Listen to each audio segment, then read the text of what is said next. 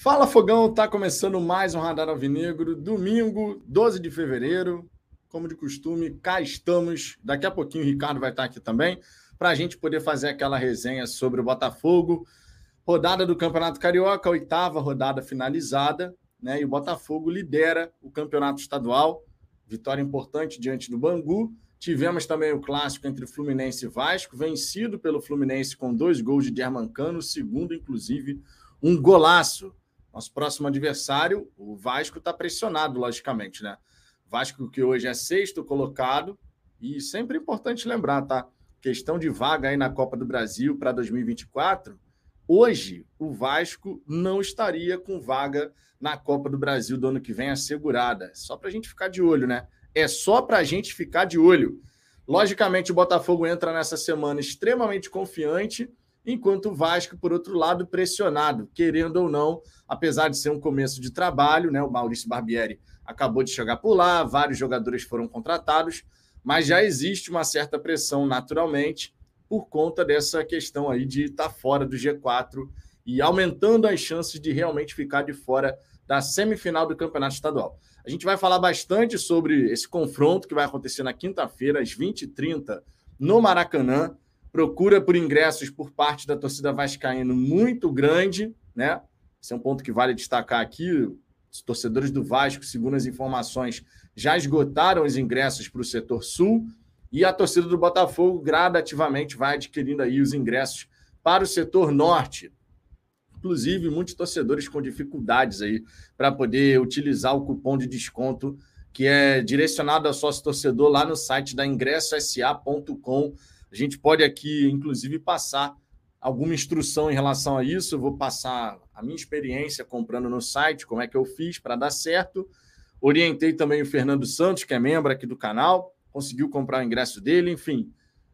Vamos conversar sobre isso, porque quanto mais torcedores botafoguenses estiverem presentes nesse, nessa quinta-feira no Maracanã, melhor, logicamente, né?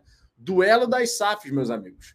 Primeiro confronto na era SAF. SAF Botafogo de um lado, SAF Vasco do outro. Vamos ver quem vai levar melhor.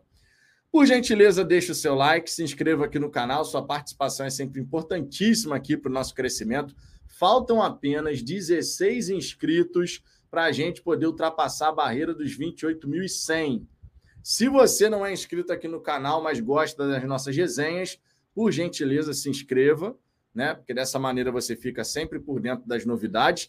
E se você já é inscrito, dá um confere aí para ver se está tudo bem com a sua inscrição, porque de vez em quando o YouTube acaba cancelando a inscrição de um aqui, outro ali. Faltam só 16, de repente a gente alcança aí os 28.100 nessa resenha.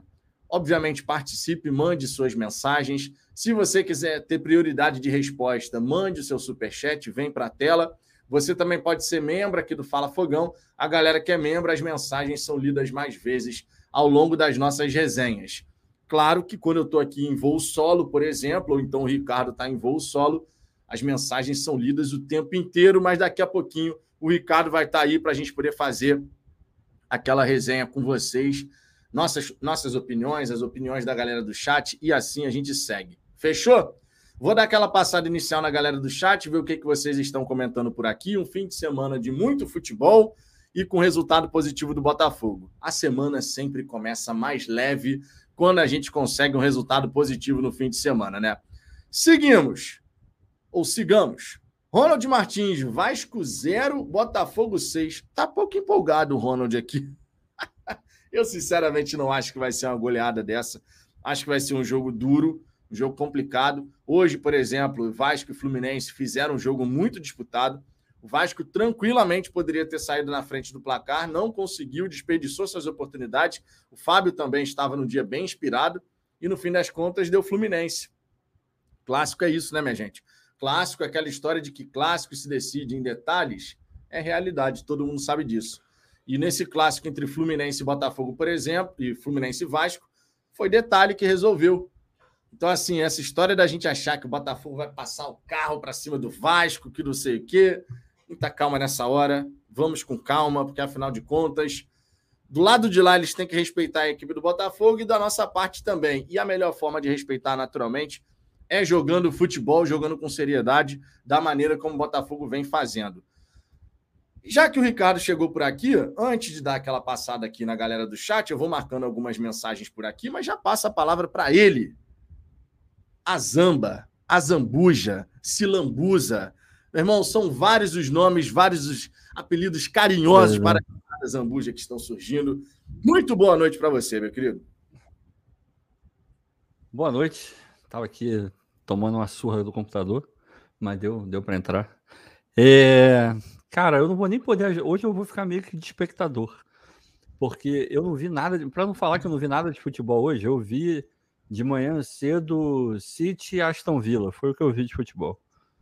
É, não vi nada, só vi o gol do Cano. Não tenho ideia do que aconteceu no jogo. Porque eu julguei que tinha coisa mais importante para fazer do que ficar vendo o jogo do Vasco e do Fluminense, no Carioca. E fui ver Gato de Botas. É um, belo, é um belo um filme, muito legal. Se vocês puderem ver, vejam. Eu não sei aí no Brasil, mas aqui o, o vilão é dublado pelo Wagner Moura. Ó? Oh? É, muito foda, cara. Muito foda mesmo. E, pô, ele manda benzão, né? E, porra, o Gato Botas aqui é dublado pelo Antônio Bandeiras, que é muito legal também. A gatinha é Salma Hayek, que também é, porra, uma, uma bela atriz. Bela atriz no sentido de de ser muito boa atriz. E, e, não e o outro também, porque ela não é, não é feia, né? É, cara, que filme legal, que filme legal. Tem o Perrito, o Perrito é maravilhoso, é o cachorrinho. Vejam, vejam. E não é só para criança, não, tá? Para adulto também é bem legal, a mensagem é bonitinha, é bem feitinho também. Então assistam o Gato de Botas, que é muito legal. É, o Leandro Andrade não tá curtindo. Fala de futebol, puta que pariu. Calma, rapaz. Tá nervoso, aí, Leandro? Relaxa Botafogo aí, ganha, tu chega aqui no chat nervoso desse jeito? Calma, relaxa, pô. Relaxa, irmão. Relaxa, relaxa. o Marcelo aqui, só para só pra saciar a vontade do Leandro, eu vou falar do Super Bowl tá acontecendo agora. Por sinal, o jogo está muito interessante. Tá legal. Quer dizer, tá, não, não pro Mahomes. O Mahomes não concorda com você, mas o Eagles está jogando bem pra cacete. É, se não der Eagles, vai ser uma surpresa hoje pelo que está acontecendo no jogo. O Mahomes saiu meio machucado, né? Vamos ver se ele se ele volta do, do intervalo melhor. E infelizmente, óbvio que eu adoro estar aqui com vocês, mas não estou podendo ver o show da Rihanna no Super Bowl.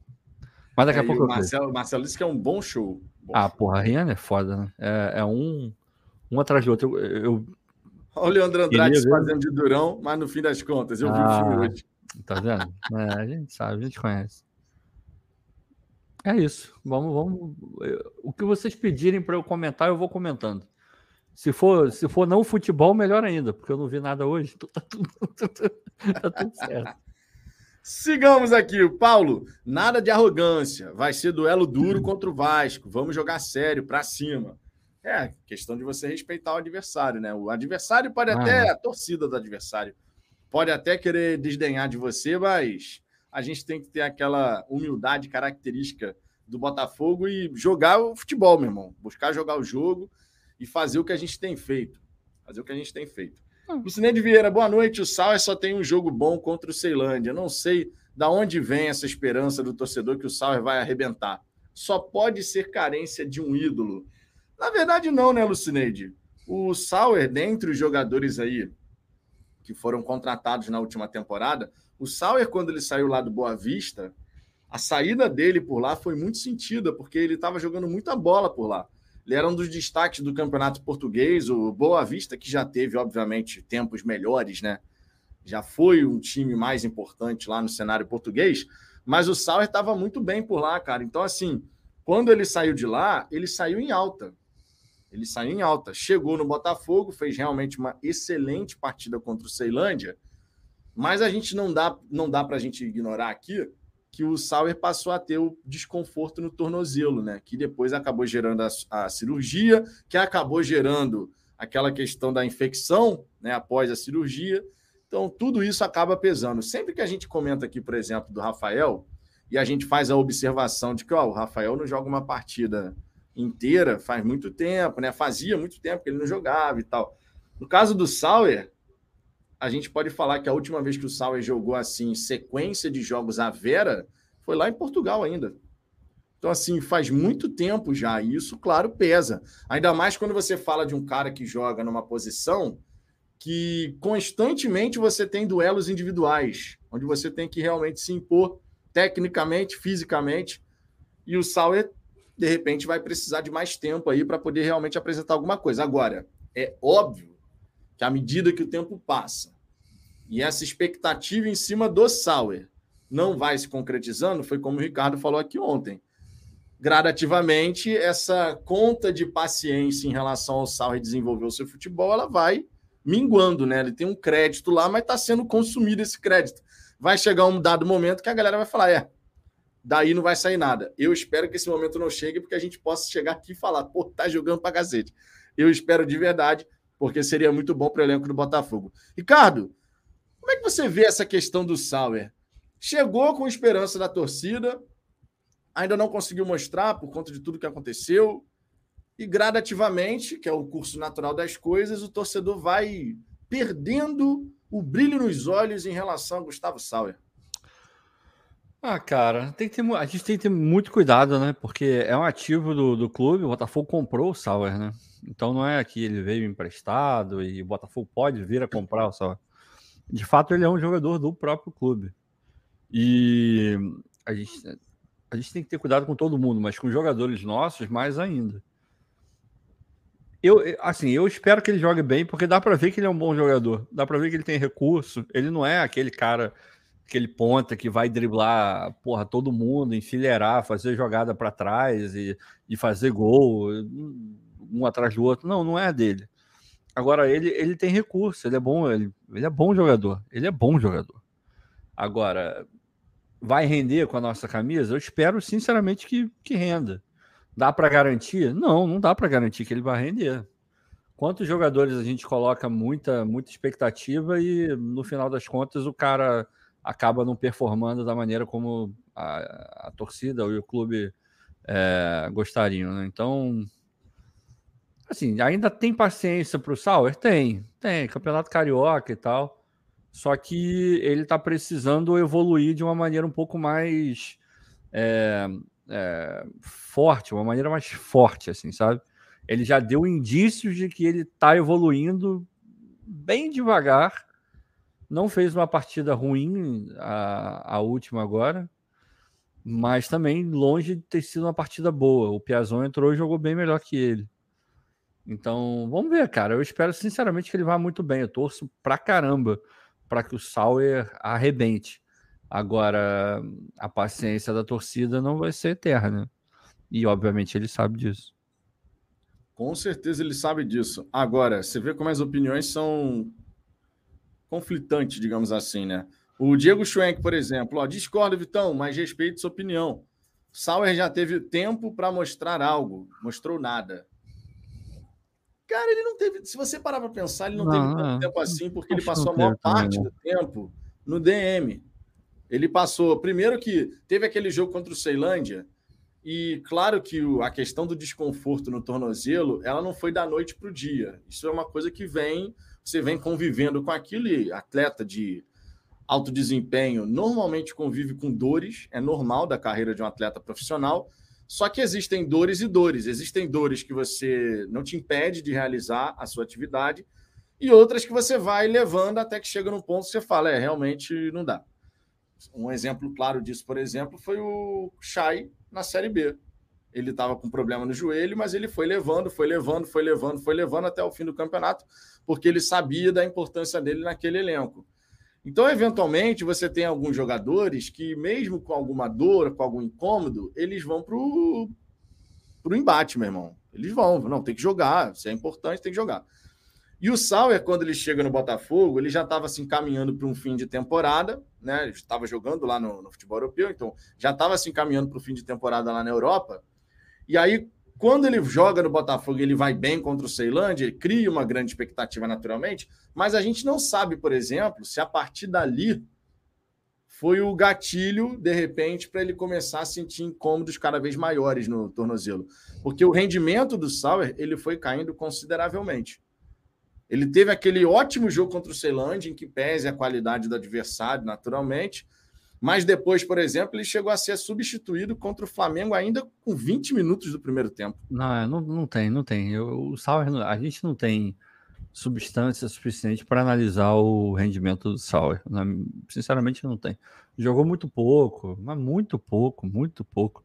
Infelizmente, vamos guardar um pouco uma mais. Uma coisa que né? chama atenção, Ricardo, eu concordo plenamente com a questão do jogo pouco, mas uma coisa que chama a atenção é que eu, eu acredito, e imagino que você também, que nesse campeonato estadual a gente veria mais do Sauer, mais ah, minutos, que eu digo. É, é, mais sim, minutos. Sim, sim. Surpreendeu. Isso foi uma parada que me chamou a atenção até aqui, sabe? É, Porque... quando, quando a gente olhou a escalação do Boa Vista e ele não tava, eu fiquei surpreso. A gente entende, compreende o porquê e tal. Agora, contra o Boa Vista, era pro Sauer ter jogado, né? Então, sei lá, uma luzinha amarela tá acesa. Agora, é longe de, ah, de poder chegar aqui e cravar, ah, o Sauer não, não deu certo no Botafogo. É muito cedo ainda, muito cedo. O Alexandre Vieira, o Gustavo Sauer vai vingar sim. Já o Thiago Xerez fala aqui. O Sauer vai ser um Rafael Marques da vida. Demorou muito para mostrar que é um bom jogador. Tomara. Tomara, tomara. Se ele, se ele tiver a mesma trajetória do, o Rafael Marques, acho que todo mundo vai ficar feliz, né? Porque o Rafael bem, Marques, Botafogo. depois que engrenou com a camisa do Botafogo, jogou pra caramba. Só jogou no Botafogo, né? É bom que se diga. E é... ainda teve esse detalhe. Ainda teve esse detalhe. Rodrigo Cardoso, respeito a opinião do amigo Azambuja, mas não vejo nenhuma evolução no Sauer. Parece que ele tem preguiça de jogar. Tomara que eu esteja enganado, mas para mim vai ser mais um Luan. Pô, rapaz, fazendo um comparativo até com o Luan, que é, teve aquela a... temporada mágica no Grêmio. Depois pois é, Assim, Rodrigo, com todo o respeito do mundo, até, até essa comparação, eu acho que, que ela não cabe muito, né? Porque o Luan demonstrou muito mais do que o Sauer demonstrou, assim. O cara ganhou uma Libertadores, o cara é rei da América. O Luan já teve um destaque bem maior do que o Sauer teve até hoje na carreira, mesmo que num período curto. Então, sei lá, é, eu prefiro esperar ainda, sabe? Tudo bem que tem o peso do Carioca, era para ele estar tá jogando melhor, porque, porra, os adversários têm um nível muito ruim, né? Mas, enfim, a gente tem que ser coerente aqui. Tomara que ele comece a jogar bem. Tem jogador que precisa de mais tempo para se adaptar, para entregar o futebol. Tem jogador que precisa de uma conversa um pouco mais é, próxima. De, tem jogador aquela coisa de, pô, esse cara precisa de carinho para render. Sabe, falava a mesma coisa do Rivaldo. Não estou comparando um jogador com outro porque não tem comparação. O Rivaldo era um craque absurdo, não é o caso do Sauer.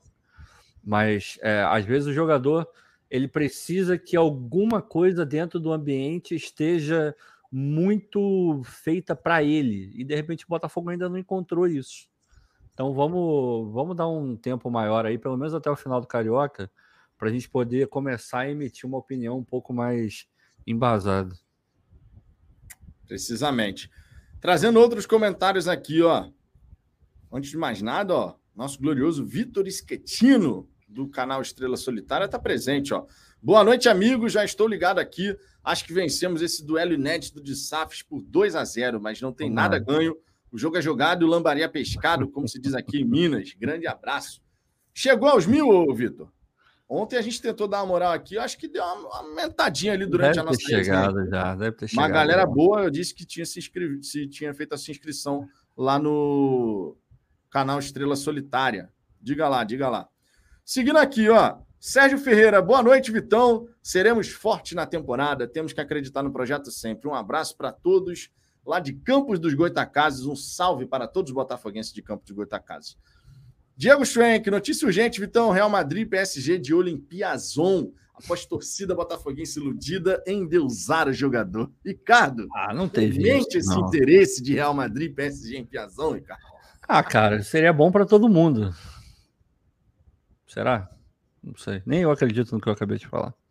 É... Ah, cara, o Piazon jogou direitinho, tá jogando direitinho, mas eu mantenho, assim. É, o fato dele, dele hoje pintar assim como titular do time diz muito mais sobre o que a gente não tem do que propriamente sobre o que a gente tem, sabe? Então, precisa contratar, o Sauer precisa mostrar mais futebol e o Piazon está se esforçando, não é um mau jogador, não é um bagre, mas a gente precisa de, de algo melhor e maior para aquele lado do campo ali. Então, é isso. Pro, pro Carioca, tá bom, vai. Carioca vai. Agora, quando entrar na competição a Vera mesmo, para valer, aí a gente vai precisar de, de coisas melhores ali. Esse é um ponto importante. Bruno Print, boa noite, Vitão e Ricardo. Estou castrado. Eu li essa, eu li essa mensagem aqui de propósito, porque quando a fase é boa, a gente pode até colocar aqui a nossa gloriosa vinhetinha. Estou castrado. Nós vamos ter que ganhar assim. Né? Estou castrado. Nós vamos ter que ganhar assim na mesma. Cara, eu, eu, eu nunca, nunca. Frase horrível, né? mas eu nunca deixei de ser castrado. Esse homem, rapaz, esse homem tem que dar sorte, tem, ele tem que dar certo no Botafogo. Porque o cara é gente boa, é bom treinador, tem boas ideias, fala bem pra caramba, porra, coroa bonitão, é, porra, vai ajudar pra caramba no desenvolvimento das categorias de base do clube, na montagem do CT, que a gente espera que saia do, do papel mais rápido tomara, possível. Tomara. Porra, cara, eu adoraria que o Castro fosse super bem, ficasse, sei lá, quatro anos, cinco anos no Botafogo. Acho difícil que isso aconteça, de verdade. Porque no futebol brasileiro acho complicadíssimo um técnico ser tão é, prestigiado desse jeito, mas tomara que a gente faça diferente. E obviamente, se a gente estiver fazendo diferente, é, muito provavelmente é sinal de que o Botafogo está indo bem, está entregando resultado também, né? Então, tô castradaço mesmo, sempre, sempre, sempre. Até que ele prove o contrário. Tomara realmente que o, que o Castro consiga muito sucesso com o Botafogo. Vai ficar todo mundo feliz, logicamente, né? Time indo bem, todo mundo fica feliz. Alvinegro de Palhoça não tinha pessoas, processos, sistemas, nada. 2022 foi o ano da sobrevivência, de trazer capital humano e resolver os problemas. Agora vamos começar a olhar projetos estratégicos. Palavras do Tairo Arruda. É, a gente sabe que a gente falou aqui, inclusive, gente, teria sido mais fácil começar do zero. Ah, sem dúvida. Se fosse um clube começando do zero, sem dívida nenhuma, sem problema nenhum na justiça, sem essa âncora pesadíssima que o Botafogo possuía, seria mais fácil. Mas não, não é o cenário, o cenário é completamente diferente e tem que lidar com esse cenário. Então é natural que no começo você tenha que organizar a casa para depois você poder avançar em outras frentes. É natural. E é o que está acontecendo no Botafogo. Né? E, e ainda tem muita coisa para fazer, diga-se de passagem. Milton Vale, boa noite, Vitão. Quinta-feira vamos botar o Vasco no seu devido lugar, na rabeira da tabela. Assim eles voltam à realidade. Rapaz, os botafoguenses estão numa confiança para vencer é. o Vasco. E ó, eu acho que a gente tem que botar o pezinho no chão. O Vasco ah, fez um bom jogo hoje contra o Fluminense, tá? Eu tive a oportunidade de parar para ver essa partida. O Vasco ainda tem aquela questão de muita empolgação e nem sempre a devida organização? Sim. Começo de trabalho do Barbieri, muito jogador, muito jogador foi contratado. Em dados momentos da partida, tem aquela empolgação de vamos embora, vamos marcar, vamos não sei o quê, e dá espaço. Espaço esse que o Botafogo claramente pode aproveitar. E é o que a gente tem que fazer. Agora, de verdade, eu vou para o Maracanã na expectativa sim, de ver um bom jogo e, claro, uma vitória do Botafogo. Mas não vou ao Maracanã na expectativa de ver uma goleada, de uma coisa assim, e o Botafogo vai botar o Vasco na roda, não sei o quê. Se acontecer, maravilhoso. Se acontecer, maravilhoso. Agora, a minha expectativa é de um jogo duro. Até porque apesar do Vasco estar nesse começo de trabalho lá com o Barbieri, a gente não pode desconsiderar o elemento psicológico de tabela, né? Botafogo confiante, liderando, o Vasco pressionado, né? Porque nesse momento estaria fora das semifinais do Campeonato Carioca, seria Botafogo e Volta Redonda, Fluminense e Flamengo. Claro que o Flamengo tem um jogo a menos, né? Tem que ser considerado isso, que estava disputando o terceiro lugar lá do Mundial de Clubes. É... Mas assim, cara, muita calma nessa hora. A gente achar que o Botafogo vai atropelar o Vasco, que vai ser fácil. A gente tem que ter o pezinho no chão sempre, meus amigos. Pezinho no chão sempre. Como é que você vê essa, essa situação, Ricardo? Eu, eu gosto de ver a torcida botafoguense empolgada, mas a linha entre aquela empolgação que te leva para um lugar não tão bom assim e você realmente está empolgado pelo momento da equipe, mas consciente das dificuldades que a gente ainda tem que enfrentar, a linha, por diversas vezes, é tênue, tênue, tênue. Ah, cara, primeiro de tudo eu quero ver essa empolgação no Maracanã, né? Da torcida comprando ingresso e indo ao estádio. Esse é o primeiro ponto.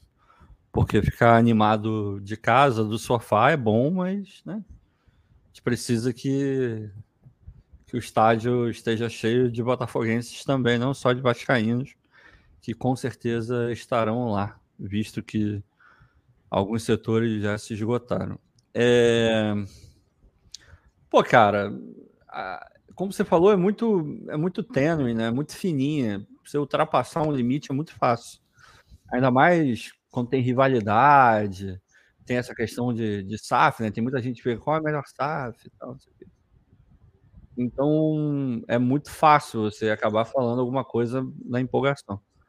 Agora, eu não vejo problema nenhum da gente vir aqui e falar que hoje o time do Botafogo é um time melhor que o do Vasco o time do Botafogo é melhor que o time do Vasco. É, tem um trabalho mais é, consolidado, jogadores mais testados. É, no, um, no um contra um ali, eu acho que a gente leva vantagem na maior parte das posições. É, acho o Castro um treinador melhor que o, que o Barbieri. Tudo isso, cara. Agora, é o Vasco, é um time grande, a gente tem que respeitar. Tem alguns jogadores que são bons jogadores. O Pedro Raul pode, pode decidir um jogo. O Nenê, mesmo porra, velho, idoso, pode decidir um jogo numa falta, num, num escanteio que ele bata, sabe? Esse tipo de coisa. Tem o Figueiredo, que de qualquer lugar que ele chuta é perigoso. Perigosíssimo. É. Finaliza é, bem pra cacete. É, é chato pra caramba. O PR tem que ficar bastante olho, a gente tem que travar muito a situação de chute dele, porque é uma, uma arma poderosíssima do Vasco. Ele fez 200 milhões de gols, não estou exagerando, óbvio, mas fez gols muito importantes na, na Série B do ano passado. E é bom jogador, no final das contas. Até começou o ano jogando numa posição que não é muito a dele, né, um pouco mais para trás e tal. E o Barbieri fazendo ali, né? Testando as coisas. Mas não vejo problema nenhum em vir aqui e falar que o Botafogo tem um time melhor que o do Vasco. Agora, se entrar numa de ah, vamos lá e vamos passar por cima dos caras, não é bem assim, né? A gente sabe que não é assim. Primeiro que é, quantas vezes a gente já viu o Botafogo com times piores? Estão é, falando que o Figueiredo está machucado. Não sei se está machucado. Não vai jogar? Se não for jogar, ótimo. É, e que não seja nada grave também. Não estou torcendo para ser nada grave, obviamente. Mas o Vasco vai ter o apoio maior da torcida, a gente já sabe disso. É... Eu odeio ter que ficar falando disso, mas é verdade. E tem jogadores capacitados agora. É clássico, né, irmão? É clássico, porra. Condições totais a gente ganhar. Então, vamos com calma, sabendo. O que dá segurança pra gente é o trabalho que está sendo feito, né? E isso. Eu tô muito tranquilo, assim, nesse quesito, é. muito tranquilo. É, é, é, aquela tranquilidade de. Cara, a gente vai competir a gente vai competir. Não interessa o que acontecer no jogo, a gente vai competir. Não é aquele jogo que você entra e fala, meu Deus do céu, tomara que, que a gente consiga jogar e que tenha jogo. Não, vai ter jogo. O Botafogo vai entrar e consegue jogar bola contra o Vasco, contra o Fluminense. Vai conseguir jogar contra o Flamengo, provavelmente. Então, isso pra gente já é muita coisa, né? Muita coisa. Mas vamos ver, cara, vamos ver. Mas sem salto alto, isso é bobeira, bobeira. A, a queda é sempre maior quando você vai com esse pensamento, né? É verdade, é verdade. Deixa eu trazer aqui o superchat do AD Oliver. Boa noite, Vitor e Ricardo. Boa noite. O que me assusta é a falta de amadurecimento e personalidade das nossas crias. Hugo e Matheus Nascimento, quando entram, não desenvolvem. O Hugo, no último jogo, desenvolveu. O Hugo Agora, jogou bem. É, obviamente que a gente sempre tem que considerar que é o Campeonato Carioca que o nível de dificuldade é menor do que, que a gente vai ter ao longo da temporada. Agora, o Hugo a gente já tinha dito aqui, e eu acredito que isso vale até para o Matheus Nascimento. Um empréstimozinho ali, né? Para poder ganhar minutos em outro ah, lugar. É, é, é. Porque assim, são dois garotos né? que são reservas e vão ser reservas ao longo da temporada, porque o Matheus compete com o Tiquinho Soares. Não dá nem para a gente fazer qualquer comparação. E o Massal, pô, titular, e o Hugo tá ali vendo o Massal jogar. Também não dá para comparar. Então, assim, são dois atletas jovens que vão ficar aguardando aquela oportunidade escassa. O Massal é até mais fácil da gente ver o Hugo ali entrar, porque o Massal toma cartão para cacete, né? Então. Agora, de jovens para se desenvolver tem que ter minutagem. Se você ah. só treina, treina, treina, você não, não desenvolve como poderia, né? É, não, não, sei lá, cara. Eu emprestaria também os dois. O Nalberto tá falando aí, sempre elogio o Hugo no Twitter para a Zambuja e vou defendê-lo aqui novamente. Não precisa procurar reserva para o Marçal agora. É, eu só não vou contestar muito o que você falou, porque você botou agora. Agora, tudo bem. Mas agora no Carioca não é problema, é, no mesmo. Carioca realmente não é problema. Mas para o brasileiro, sul-americana, Copa do Brasil, cara, precisa. Precisa. O, o Hugo não está no nível ainda para segurar a onda é, de ser o lateral esquerdo se a gente precisar num jogo grande. Pelo menos essa é a minha impressão. Espero, caso ele de fato entre em algum momento em circunstâncias parecidas com essa que eu acabei de falar, eu espero que ele vá muito bem. Vou torcer que ele, porra, para ele ser o melhor em campo, cara, de verdade. Zero problema com, com o Hugo.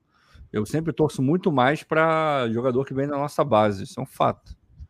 Agora. E a gente naturalmente até tem mais paciência ah, com o garoto. É, deveria, pelo menos, né? Deveria. É, é, é, deveria. Deveria. Nem Mas, todo mundo, né? É, nem, todo, todo mundo. Mas, enfim, eu, eu emprestaria, cara, tanto um quanto o outro, assim. Porque o Matheus claramente precisa jogar, cara. Precisa jogar. E no Botafogo ele não vai jogar, pô. A verdade é essa. E se jogar, não vai jogar como camisa 9, vai, sei lá, vai ser um segundo atacante, ou algo do gênero, que em teoria não é aquilo que, que é a característica dele. Ele é um finalizador, pô. Então, lá, vamos ver o que o Botafogo vai querer fazer com eles. Pelo que a gente sabe, o Castro gosta muito do, do Matheus e queria que ele ficasse no elenco, né? Então, vamos ver. De repente ele. Sabe aquela coisa? O Castro tem um plano, de repente ele tem. Vamos ver. Milton Vale, boa noite, Vitão. Quinta-feira vamos botar. Essa aqui, nossa, essa mensagem já tinha lido. 06, levanta, levanta a bandeira, o nome do nosso CT deveria ser CT Eliane de Freitas, vulgo é. Príncipe Maldito. Seria bom. Seria uma bela homenagem a um, é um dos, dos nomes aí mais icônicos da, da história do Botafogo, né? Por tudo que ele representa, assim, em termos de botafoguismo, o Eliane de Freitas era foda. Né? Isso aí é incontestável. Vinicius, Fogalnet deu a info correta, diferente do próprio Camisa 7. Exemplo para o cupom Norte, CPF mais Norte é. Vou até jogar na tela porque eu vi muito torcedor com dificuldade de comprar o ingresso né, no site da ingressosa.com. Como é que eu fiz para comprar o meu ingresso? Mas no primeiro cagada, momento. Hã? Mas que cagada, hein? Tem que ficar botando CPF mais. É. Porra, pelo amor de Deus, né? É porque o, eles estão fazendo cruzamento de banco de dados, né? Do camisa não, 7 com. Não, é, tô ligado. Porra, faz um negócio melhor, né? Aí, né, cara? Aí, aí é complicado. Porra, né? É foda, né, cara? O negócio que tem que ser. Em teoria, você faz isso pela facilidade, pela praticidade, né? Aí, pô, tem que ficar botando código aí, porra, tudo é minúsculo, só o último é maiúsculo. Ah, pelo amor de Deus, aí, aí é, é, é porra, é, bom, é brabo, né? Enfim, como é que eu fiz ali para adquirir o meu ingresso? No primeiro momento, eu, cadast... eu me... me cadastrei no site da Ingresso SA e aí, quando eu fui tentar colocar o cupom, não deu certo. Aí eu saí do site. Saí do site, voltei sem estar logado no site. Coloquei esse CPF mais norte letra E maiúscula no fim, assim como está aqui. Coloquei meu CPF, seguido da palavra norte e a letra E maiúscula no fim. Só, então não tem esse, esse mais aí, é só para dizer que é um é uma é informação é cruzada é... outra. Isso. Não tenho mais. Não tenho mais. Só para ficar claro mais. que isso pode ser a dúvida de alguém. Não, deixa eu vou botar aqui, ó. CPF. Deixa eu botar aqui para ficar. CPF Norte é. Deixa eu jogar aqui na tela. Aí, ó. CPF Aí. Norte é. Esse é o cupom. Seu número de CPF seguido assim, da maneira como está aqui, norte e no fim a letra E maiúscula, porque o acesso é pelo portão E. Por isso que ficou dessa forma. Aí eu coloquei esse, esse o, o código né, do cupom. A partir do momento que eu cliquei no botão validar, ele já apareceu automaticamente a única opção de ingresso que tem, que é justamente o setor norte. E aí eu consegui avançar no processo. Quando eu tinha feito a minha conta, já estando logado para poder fazer isso daqui, não deu certo. Erros de sistema. Tá? Então, para mim, funcionou dessa forma. Para mim, para mim. E aí até orientei o Fernando Santos, né, que é membro do canal, também vai ao jogo, e eu vi que tinha torcedores com dificuldade nesse quesito, tá? Então é só para a gente ficar ligado. Se você for ao jogo e vai comprar seu ingresso online para garantir sua entrada, você é sócio torcedor, é assim que você tem que colocar. Número do CPF seguido da palavra norte é vai aparecer lá o cupom, você valida, avança no processo, vai chegar a etapa de você ou criar sua conta ou fazer login e a coisa vai funcionar, tá? Pelo menos da... esse foi o processo que eu segui e acabou funcionando, acabou dando certo. Fechou? Infelizmente, erros de sistema, né, minha gente?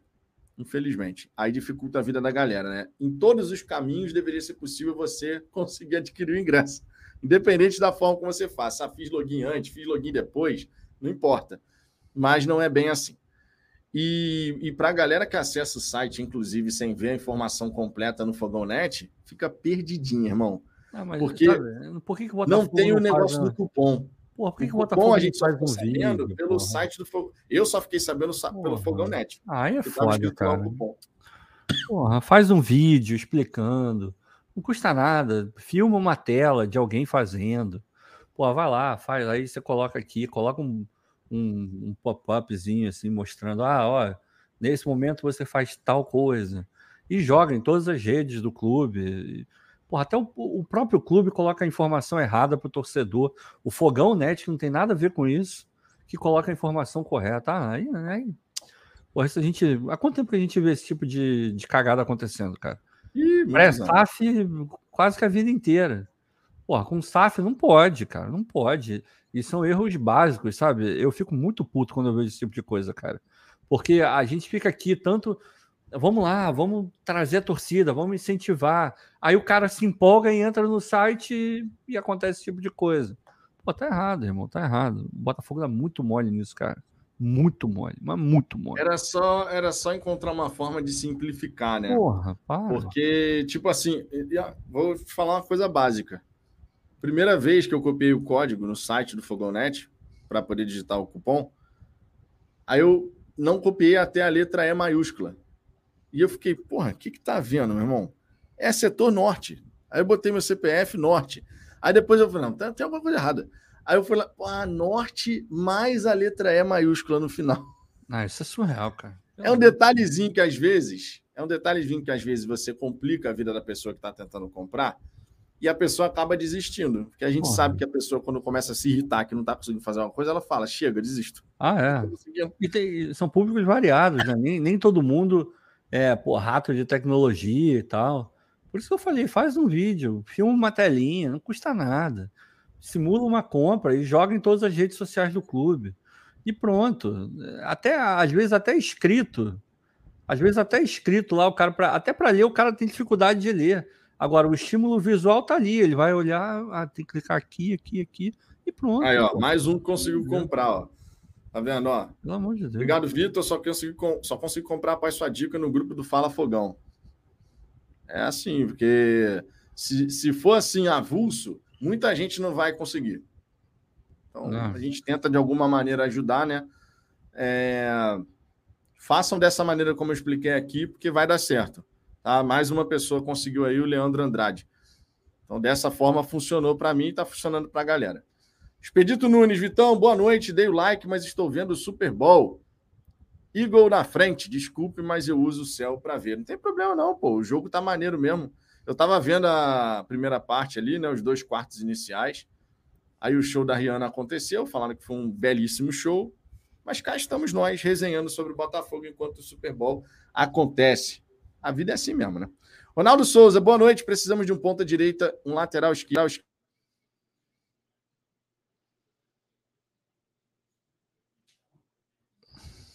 Cagou tudo aqui. Cagou tudo aqui. Voltando. Deu, deu para ver, deu para ver. Voltando. Boa noite. Precisamos de um ponta direito, um lateral esquerdo, um meia de ligação rápida e um ponta esquerda. São as lacunas que a gente precisa ainda preencher no elenco, né? E todos nós estamos na expectativa por esse mês de fevereiro. Vou falar um negócio para vocês. Quando o Botafogo chegar e falar, fechamos todas as contratações. Para o bem ou para o mal, ficarei muito feliz. Porque essa parte, esse período. Ah, eu odeio. De, de contratações, chato. cara. Eu, eu esperava que fosse um período sempre muito mais legal do que tem sido. Tem sido um período estressante. Né? Que dá uma suavizada agora, né, Ricardo? Por conta desse bom momento que o time está atravessando. Isso dá, dá uma apaziguada nos ânimos aí, a galera fica mais comedida ah, sem, obviamente, pô. desconsiderar que ah, tem que reforçar, tem que não sei o que é verdade, mas acho que como a gente está vendo o time performar legal, por mais que seja no Campeonato Carioca, acho que isso acaba tendo um peso aí para o nível de reclamação que o torcedor pode fazer. Ah, muito chato. Eu, eu odeio. Se eu pudesse passar direto, eu passaria. Ao contrário do Júlio César aí que está falando, eu gosto desse período porque dá para se iludir. tá certo, né? Tá certo não, não, deixa, não deixa de ser verdade. Você, você realmente pode chegar e, e se iludir. É verdade. Agora, o problema é quando essa ilusão vem carregada de frustração depois, né? Ah, Muito é. torcedor não consegue separar uma coisa da outra. De você imaginar algumas contratações que podem chegar e depois, ih, não chegou, tu fica pé da vida. A gente sabe que tem de tudo, né? Sérgio Ferreira, boa noite, galera. Fogão se consolidando como segunda força do Rio. Detalhe, piscando farol no retrovisor alheio. Cara, o Sérgio Xavier, ele falou. Depois, e é engraçado, né? Porque os caras falam uma coisa numa semana, na semana seguinte já muda completamente. Falou que hoje o Botafogo passou o Fluminense. Aí agora o Fluminense fez esse jogo contra o Vasco, ganhou o Vasco. Não duvido nada que daqui a pouco mude de, de, de opinião de novo. Mas é, no, é notório que hoje no futebol carioca você tem, apesar do, do mau começo de temporada da equipe do Flamengo, você tem o Flamengo mais à frente, pelo elenco que possui e tal, jogadores de muita qualidade. Você tem o Fluminense, que pô, foi para Libertadores, e você tem o Botafogo, né, que vai tentando realmente se aproximar. E essa segunda vaga, como segunda força no Rio de Janeiro, ela ainda está em aberto. O Vasco está bem mais para trás, por motivos óbvios, está vindo da Série B agora, tendo que montar todo o time. Está um ano, pelo menos, atrás, né? O Vasco. Mas a gente realmente tem esse segundo posto aí no Rio de Janeiro nesse, nesse momento em aberto. E de verdade, Ricardo, eu sei que tu não viu o jogo entre o Fluminense e Vasco, mas vendo o que, que o Fluminense tem apresentado, pegando, por exemplo, o jogo que fez contra o Botafogo, onde o Botafogo conseguiu fechar as portas ali para a entrada do Fluminense na maior parte do confronto. Vendo hoje contra o Vasco também, onde o Vasco, apesar daquela questão que eu falei de às vezes é muita empolgação e não tanto assim de organização, mas ainda assim o Fluminense teve dificuldades criativas e por diversas vezes, inclusive, poderia ter saído atrás do placar. Não aconteceu, mas eu tenho percebido que o time do Fluminense ele está chegando num ponto meio que limite assim daquilo que o, time do Diniz ele entrega. Claro que você ainda tem o Cano, que é um diferencial absurdo lá na frente, o cara é goleador, mas eu tô sentindo o time do Fluminense meio que batendo no teto, sabe? Meio que batendo no teto assim quando vai enfrentar seus adversários e tendo essa dificuldade tanto na fase defensiva quanto na fase criativa. Parece que depois daquele jogo contra o Botafogo, a galera meio que decifrou como é que faz para marcar o time do, do Fluminense. E eu tenho percebido isso. Não sei se você teve a chance de chegar a essa conclusão vendo alguns, algumas partidas do, do Fluminense. Ah, cara, dificilmente você vai me ver falando do Fluminense, porque eu cago e ando pro Fluminense, cara. A verdade é essa. É... Não ligo. Se estiver jogando bem, jogando mal, para mim não ligo, não ligo. Para mim é, é, o time mais. É, como é que eu vou dizer? E tentar não ser desrespeitoso. É, ah, sei lá, cara, eu não ligo mesmo. Não ligo pro Fluminense. E é, é, trabalho do Diniz, né? O Diniz sempre tem meio que um prazo de validade, né? Em todos os clubes que ele passa, chega uma hora que a coisa não vai mais. Simplesmente não vai mais. E às vezes por falta de qualidade, às vezes porque o, o trabalho vai dando uma murchada, talvez o relacionamento dele com os jogadores, né? A gente já viu isso acontecer algumas vezes. É, e assim, esse time do Fluminense está longe de ser um time maravilhoso, recheado de grandíssimos jogadores. Não é o caso. Ano passado super encaixou e a coisa é, tem, tem ano que é assim mesmo, né? Tem ano que você começa a jogar e tudo dá certo e, e as coisas acontecem. E o Fluminense já vem assim de uns dois anos para cá, três anos talvez. Aquele time do Odair Helman, que, que foi para Libertadores, para pré-Libertadores, né? Era um time muito fraco, jogava mal demais. Era um futebol horroroso. E mesmo assim ganhava os jogos aí, vira e mexe ganhava no Maracanã e tal. Arrumava um, uns resultados assim meio ninguém esperava. E foi para Libertadores, jogando mal. Então o Fluminense está conseguindo fazer isso assim. Vai, vai durar para sempre? Não vai, não vai durar para sempre. É... A gente pode fazer algo mais consistente com jogadores melhores, no médio e longo prazo, o Botafogo tem tudo para ter um time mais consistente que o time do Fluminense, assim. Porque financeiramente vai estar melhor, o trabalho já vai estar mais evoluído, a estrutura vai estar melhor. Porque tudo isso, assim, em termos de trabalho, o Fluminense está na frente. O Diniz já está lá há mais tempo. É, estrutura, o Fluminense está na frente hoje, assim. Não que seja uma estrutura maravilhosa, mas é uma boa estrutura. Bem melhor do que a que a gente tem hoje, inclusive mesmo com todas as melhoras que, que foram feitas. Agora, eu, eu tendo a concordar com você, eu acho que não vão muito mais longe do que isso aí, não. Eu não consigo ver o Fluminense ganhando a Libertadores, ganhando o Brasileiro, a Copa do Brasil. Sinceramente, eu não vejo. Acho que na hora que o bicho pegar mesmo, vai faltar. Assim como sempre falta. A verdade é essa. Essa é uma verdade. Essa é uma verdade. Arthur, marcamos 11 gols no Carioca por oito jogadores diferentes. Comentem. Eu sempre acho legal quando a gente não tem. É óbvio que você tem um goleador que faz gol pra cacete, todo mundo gosta. Mas quando você tem uma equipe capaz de transitar os gols assim entre vários atletas, eu acredito que você se torna uma equipe mais imprevisível. Qualquer jogador pode marcar, qualquer jogador pode chegar em condições de fazer o gol. E isso fortalece o coletivo, fortalece a possibilidade da gente ter bons resultados, porque a gente não fica na dependência de um jogador. É tipo assim: a gente estava falando agora do Fluminense. Imagina que o Cano passa três meses sem fazer um mísero gol. O que, que vai acontecer com o time do Fluminense? Provavelmente vai ter uma queda de resultados drástica, porque o Cano é um cara que garante resultado para cacete para os caras. É, esse Carioca, ele também. Esse Carioca, ele não tá maravilhoso. Não chega nem perto do que ele foi no brasileiro no ano passado. Exato. E aí, o que, que aconteceu com o Fluminense? Os Caiu. resultados do Fluminense estão Caiu. magrelinhos. Ah. Né? Não, tão, não, não tá conseguindo fazer um campeonato assim que todo mundo imaginou. Pô, Fluminense vindo do ano passado, reforçou, não sei o quê. Aí o Cano agora tem cinco gols marcados. Ainda assim, ainda assim, o Cano tem cinco gols marcados já. O que representa metade dos gols que o Fluminense fez na competição. Então, assim, a, a questão do, de você ter um jogador que, cons, que concentra muitos dos, dos gols da equipe, obviamente, ele é bom quando a coisa está fluindo maravilhosamente bem. Mas se o cara começa a entrar numa fase ruim e você continua insistindo criar para o cara, criar para o cara, e eventualmente ele vive uma seca, o time pode sofrer. No caso do Botafogo, quando você vê Pô, o Piazon já fez gol, o Gabriel Pires já fez gol, o Vitor Sá já fez gol, o Tiquinho Soares já fez gol, o Patrick de Paula já fez gol. Algum dos zagueiros já fez gol? O Vitor Cuesta já fez gol, não fez? Acho que o Cuesta fez gol também, eu acho, não tenho certeza. Olha só quantos jogadores diferentes. Quantos jogadores diferentes já marcaram.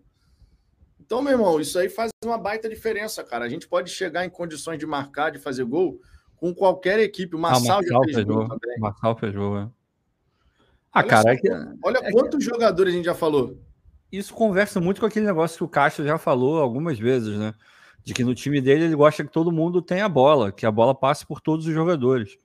E elementos surpresa, esse tipo de coisa, isso está muito presente no trabalho do Castro.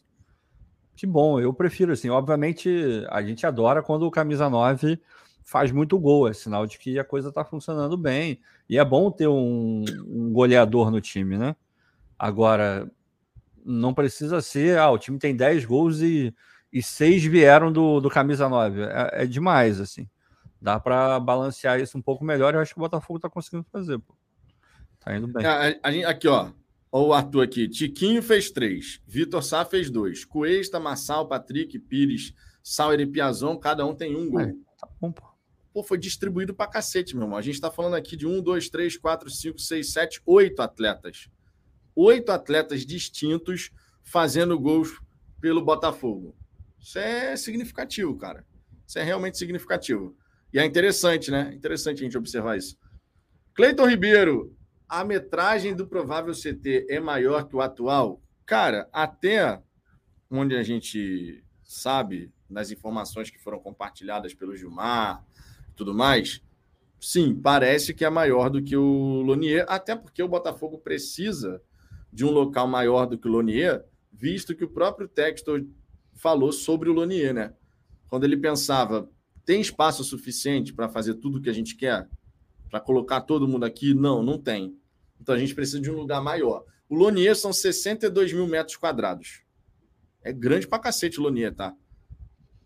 Mas ainda assim, não atende o requisito que o texto deseja. Irmão, o centro de treinamento novo do Botafogo deve ficar uma parada absurda quando terminar tudo as obras e tal, a área construída deve ser sensacional. Ricardo, Ricardo, como isso vai fazer diferença no nosso futuro, hein? Ah, não. Isso aí não tem a menor dúvida. A gente só espera que, que a coisa de fato ande, né? Sendo esse terreno, outro terreno, sei lá qual vai ser o terreno. Mas o fato é que precisa andar. O Botafogo precisa caminhar, porque é aquilo que a gente já conversou outro dia, né?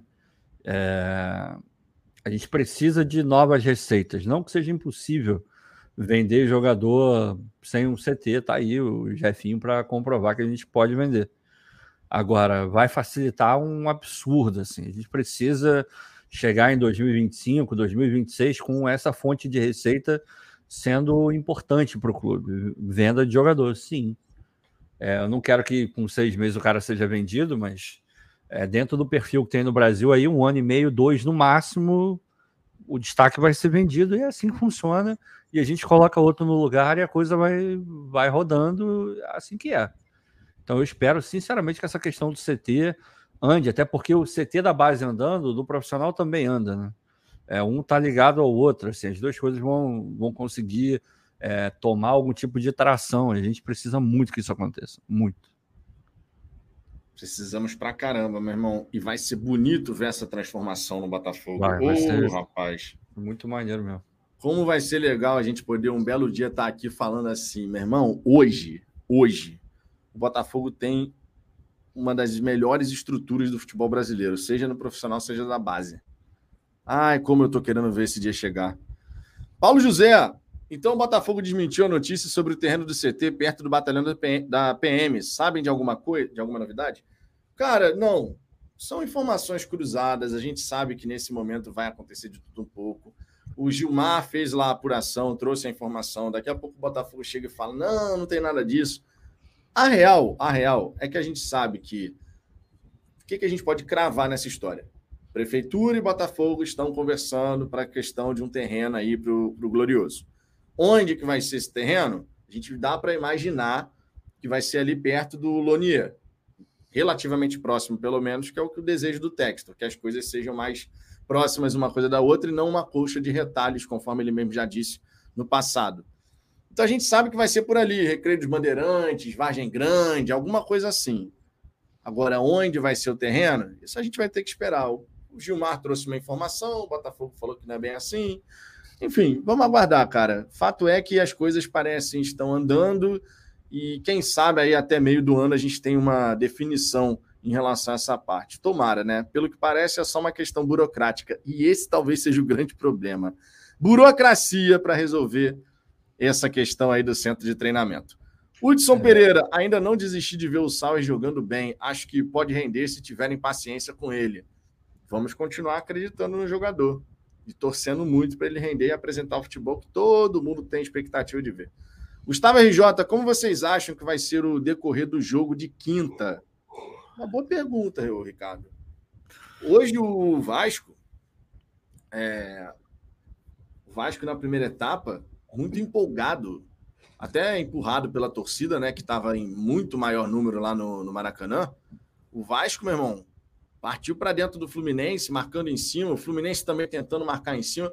Tava um jogo bem aberto e bem pegado também, os jogadores nervosos, meu irmão. Toda hora tinha alguém querendo arrumar uma confusãozinha aqui, fingindo que tomou uma pancada no rosto ali. Clima de clássico parecia uma final, irmão. Parecia uma final. Essa rivalidade Fluminense-Vasco deu uma aquecida aí, né, nesses últimos tempos aí. As provocações de parte a parte, muito por conta daquele caso do próprio Maracanã, né, que a torcida do Vasco queria ficar de um lado do Maracanã, historicamente era assim. O Fluminense falou que agora não, quem manda lá é o Fluminense também.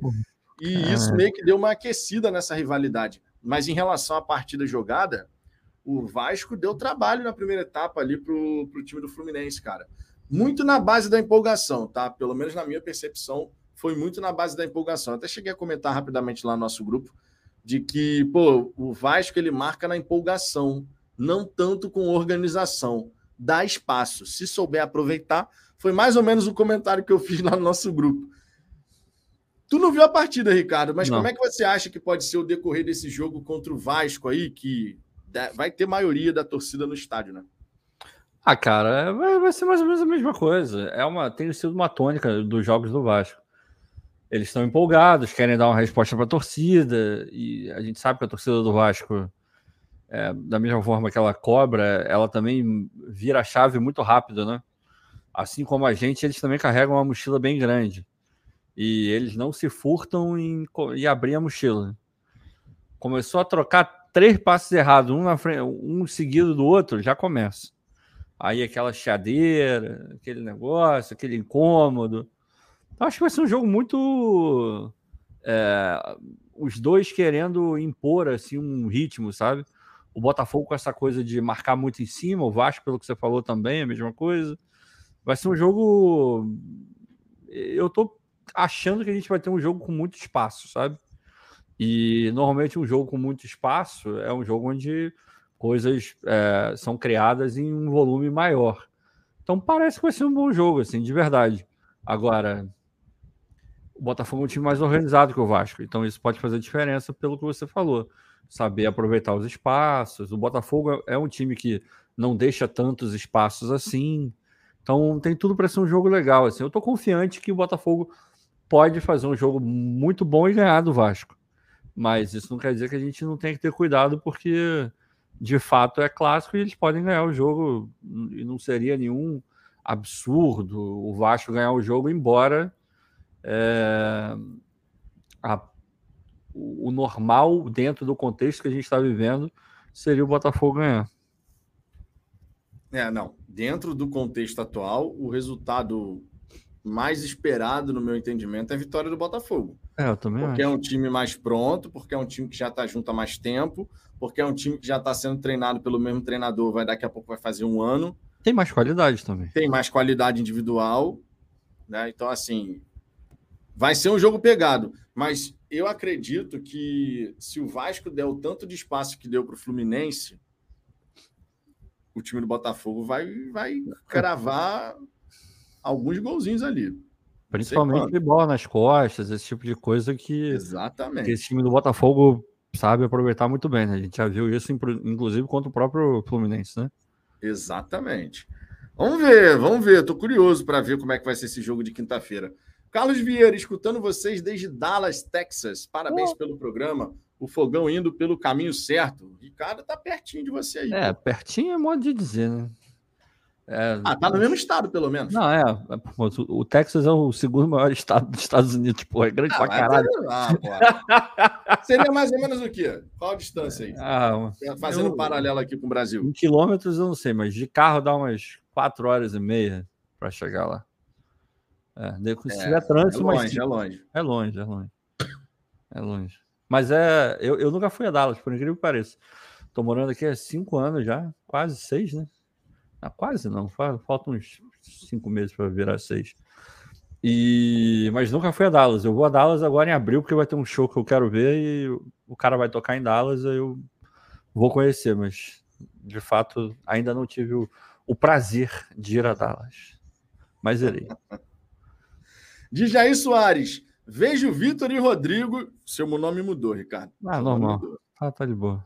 Vejo Vitor e Rodrigo, Ricardo, melhor dizendo, reclamando. É. Mas dá um exemplo de três times que têm esse ponta direito modelo que vocês tanto falam. Modelo? Mas melhor? Ah, o ah, Fluminense você tem o Arias. Muito bom é ponta melhor. direito. Muito bom ponta direita. Flamengo você pode escolher aí o, também é. o ponta que você Flamengo quiser. você pode escolher. No Palmeiras, quem é que joga liberto pela direita? Dudu, só, só Dudu. É, só, o Dudu. Só o Dudu. Pronto, já, já, já tá bom. Já podia falar do Atlético Mineiro também, que tem gente lá. já tá bom, já, já resolveu. Já, já, já, já, já exemplificou. Já exemplificou. João Gabriel, aí, na moral, precisamos falar da torcida. A torcida do Botafogo tem obrigação de comparecer nesse jogo e cantar até doer a garganta. Cara, a gente fala bastante aqui de presença da torcida no estádio. Porra. É uma bandeira que a gente constantemente levanta aqui no canal. Inclusive, o vídeo que eu coloquei mais cedo hoje aqui no canal, o vídeo de mais cedo é falando justamente sobre isso. E quantas e quantas vezes em live a gente falou sobre isso? Porra, e é necessário falar, é, é necessário falar até que um belo dia a gente não precise. É. Só que por enquanto a gente precisa ficar falando sempre sobre isso. Tomara que um dia a gente não precise ficar sempre falando, ó, oh, galera, a gente tem que ir, vambora e tal, não sei o quê. Tomara, tomara, de verdade. Eu Sonho até, com esse dia. Eu até dei uma sacaneada lá no Twitter, botei uma foto lá, porque tem gente que, para ir ao estádio, tem que ter o alinhamento dos astros, cara. E aquela coisa milenar, porra, já. Se você não pode ir, é uma coisa completamente diferente, né? Por variados motivos, assim, por variados motivos.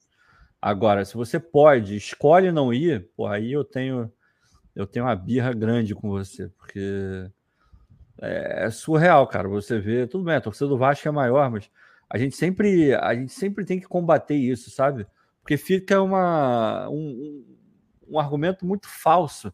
Ah, a torcida é maior do Vasco, logo vai ter mais torcedor do Vasco no estádio. Cara, o Botafogo já lotou o Maracanã diversas vezes só com a torcida do Botafogo. Só por aí você já elimina esse tipo de coisa. Ah, porque a torcida é maior. Pô, meu irmão, para, né? Se o Botafogo consegue lotar o estádio inteiro, sozinho, o Botafogo consegue lotar o seu espaço. Por que, que não lota? É isso que a gente tem que discutir. Por que, que a torcida não, não, não comparece em peso ao estádio? É isso que a gente tem que discutir. Tem gente que acha que, que a gente não pode conversar sobre a torcida do Botafogo.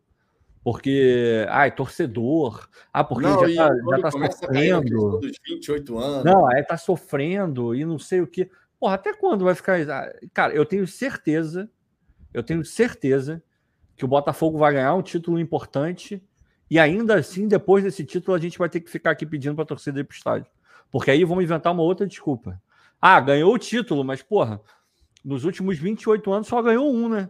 Quando ganhar dois, três, aí vai mostrar que, que não foi voo de galinha. bom, mas sabe o que, que, é isso? Vai ter, é muito mais fácil dar desculpa do que você ter. chegar, levantar Sempre a bunda da cadeira e, e, fazer alguma coisa, né, pô? Isso é bizarro, cara. Isso é bizarro. Bizarro. Eu, eu a gente aqui não tem muito meio termo com isso, não, cara. Não, é, não é o único não. assunto que a gente é radical no canal, é isso. É, não tem, não. É, essa, essa daí, meu irmão. Eu tava até falando hoje com a Digníssima. Falei com a Aline assim, falei, cara, tem uma parada uma parada especificamente nesse papo de presença da torcida no estádio que me irrita, mas me irrita profundamente, não é me incomoda, me irrita. Que é a normalização da não ida ao estádio através de inúmeras desculpas ah, que você é pode criar. Isso é surreal, Vitor. Não, e quando eu vejo, e de verdade, isso me irrita profundamente, quando eu vejo o torcedor normalizando as desculpas não, mas é por conta disso, mas é por conta daquilo. E as pessoas assinando embaixo, não, é isso aí mesmo e tal. Pô, meu irmão, eu acho que a gente nunca pode normalizar um discurso de não comparecimento ao estádio. Quando a gente começa a normalizar a gente não ir. Cara, eu vou dar um exemplo aqui. Ano passado, muito antes da, da estreia do Campeonato Brasileiro contra o Corinthians, que a torcida foi espetacular naquela sequência inicial de Campeonato Brasileiro, indiscutível em casa, independente do resultado, a torcida, porra, pum, grande público, grande público. Foi sensacional. Só que eu tinha perguntado aqui, sei lá, umas 20, 25 dias antes de começar o Campeonato Brasileiro, eu perguntei aqui assim, numa live do almoço, durante a semana. Falei, cara, qual, qual vai ser o público que vocês acham que vai dar no estádio Newton Santos na estreia contra o Corinthians? Aí a galera, uns 15 mil, uns 20 mil. E, tipo, ficou mais ou menos aí, sabe? A média da galera falando foi mais ou menos assim, ah, uns 18, 20. Mas chorando, chegando assim nesse número, chorando. E aí eu virei para a galera e falei na época, falei, cara, isso é sintomático. A gente está no começo de SAF, um monte de jogador que foi contratado, um jogo grande, que é, pô, Botafogo e Corinthians e tal, e a galera aqui tá falando que vai 20, 18, e é isso aí, tá muito bom. Ah, tá muito bom. E a gente só enche, cara, quando tem caravana. Quando é jogo de é caravana. É outro enche. sintoma. É outro sintoma. É aí vem, vem gente, porra, de vários lugares de Minas, e vem gente, sei lá, de Brasília, sei lá de onde vem. Agora, a, o Grande Rio, a torcida do Grande Rio, essa torcida que, que eu bato tanto, assim, sabe, na tecla, sabe?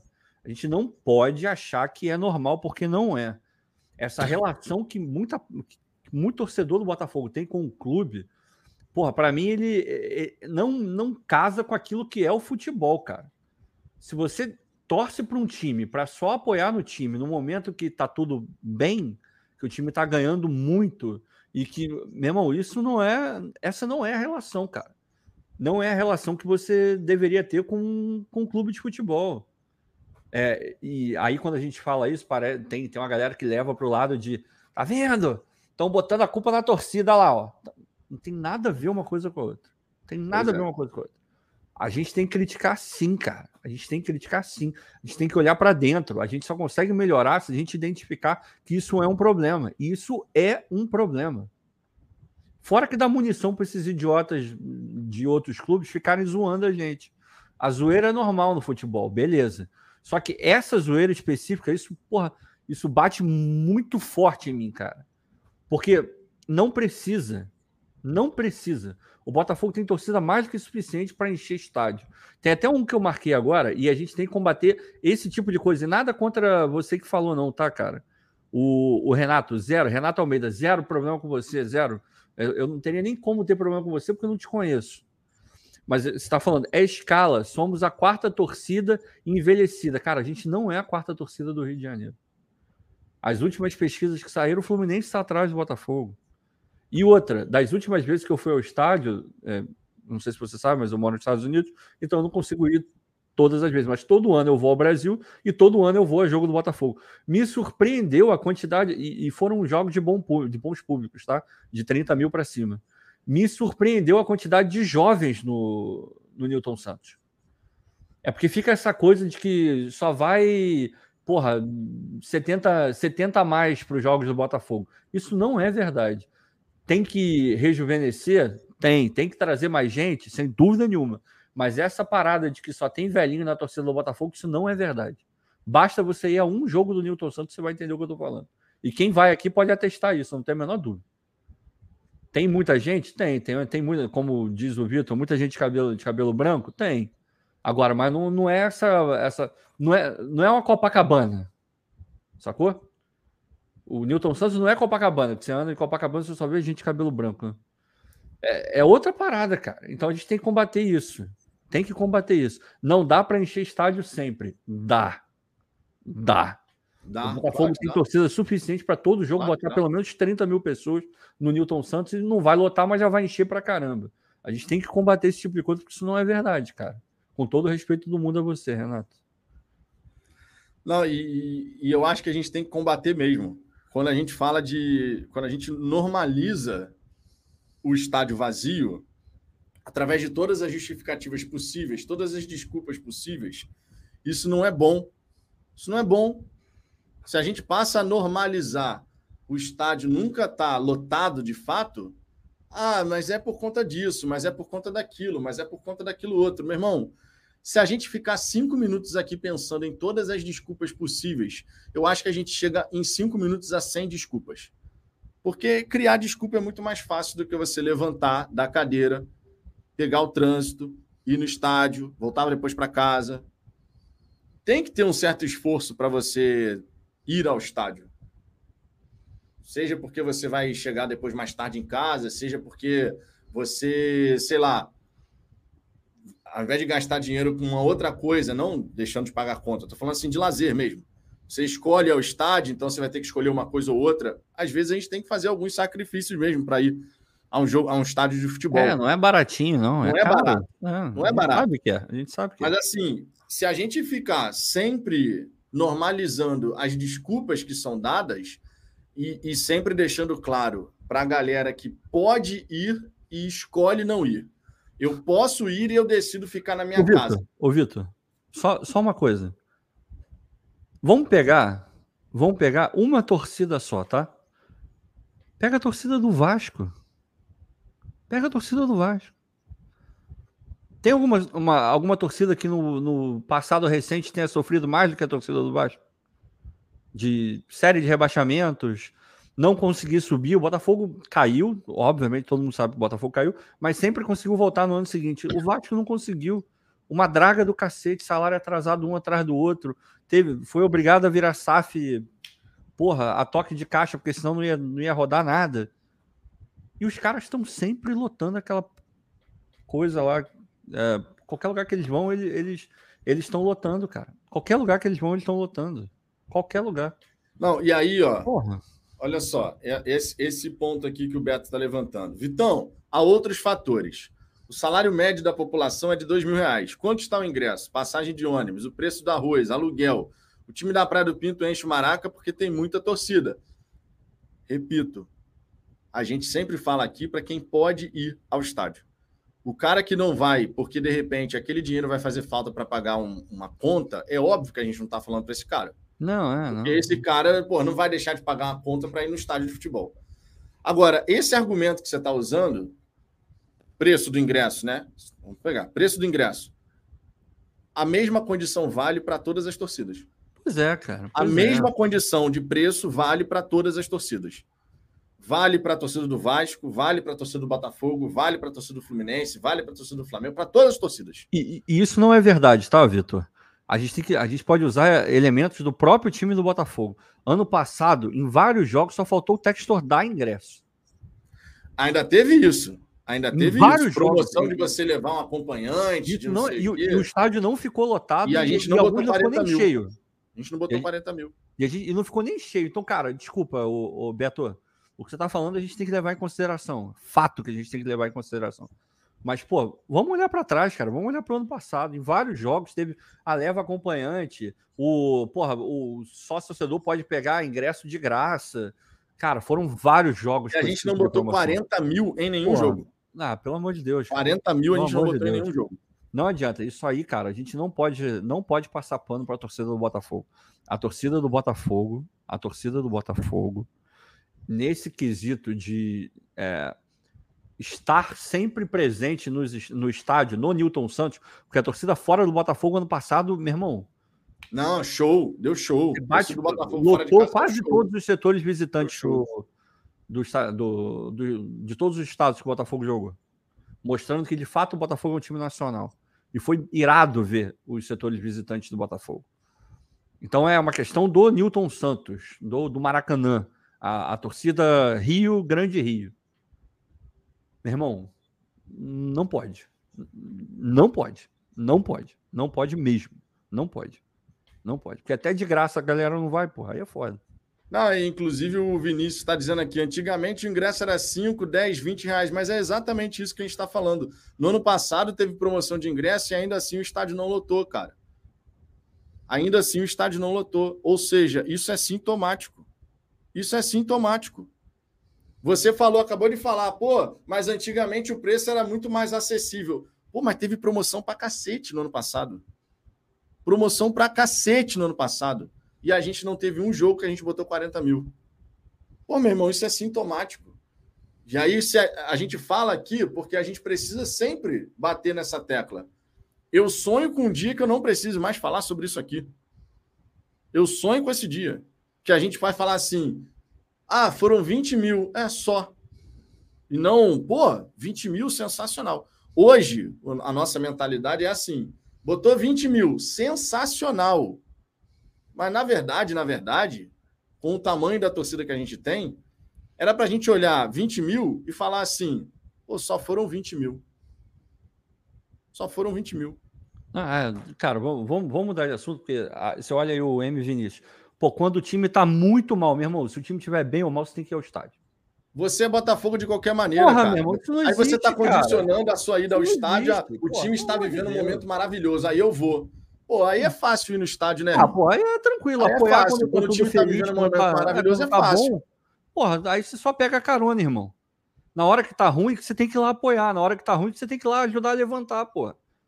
É, a, a, a, minha, a minha visão de torcedor é, é essa. Pô, tenho que apoiar no momento ruim e vou apoiar no momento bom. Eu vou estar sempre lá, cara. Sempre lá. Sempre lá. Mas aí, o, o, o Jair, ah, conversa parece que é evangel... Como é que é? Evangelização. Meu irmão, cara, não, não é nesse nível, não. Mas a gente pegou esse tipo de assunto porque é, é um assunto delicado. A gente sabe que a gente vai apanhar pra cacete por estar falando isso, porque tem essa coisa de que não pode falar da torcida. Aí sempre vem os 27 anos, 28 anos, aí é o, é o, é o não sei o que, do não sei o que lá. Todo esse pacote de, de elementos que a torcida sempre traz para justificar não ir ao estádio, né? A gente sabe que a gente vai apanhar muito, mas, cara, na boa, na minha visão na visão do Vitor, isso é uma questão de bater sempre nessa tecla, até essa coisa mudar. Porque não dá para conceber a ideia de um time gigante do tamanho do Botafogo não ser capaz de ficar enchendo o estádio um atrás do outro. Isso é vergonhoso. Isso é vergonhoso. Vergonhoso. Vergonhoso. Ah, e, pô, num clássico como esse contra o Vasco. E, e JR, desculpa. Vai ser engolido, tá falando besteira, cara. E olha que eu, eu, quase nunca eu me exalto aqui. Conto nos dedos e ainda vai sobrar dedo. O que você está falando é um argumento idiota, tá? É um argumento idiota. E eu escuto esse argumento várias vezes. E isso me deixa extremamente chateado. Primeiro que você não está desrespeitando só a mim, não. Você está desrespeitando todos os torcedores do Botafogo e não são poucos que moram fora do Rio de Janeiro. O fato de você morar no Rio de Janeiro e, e, as pessoas morarem fora do estado do Rio de Janeiro, seja em outro estado do Brasil ou fora do Brasil, não faz de você mais torcedor do que ninguém. Tá?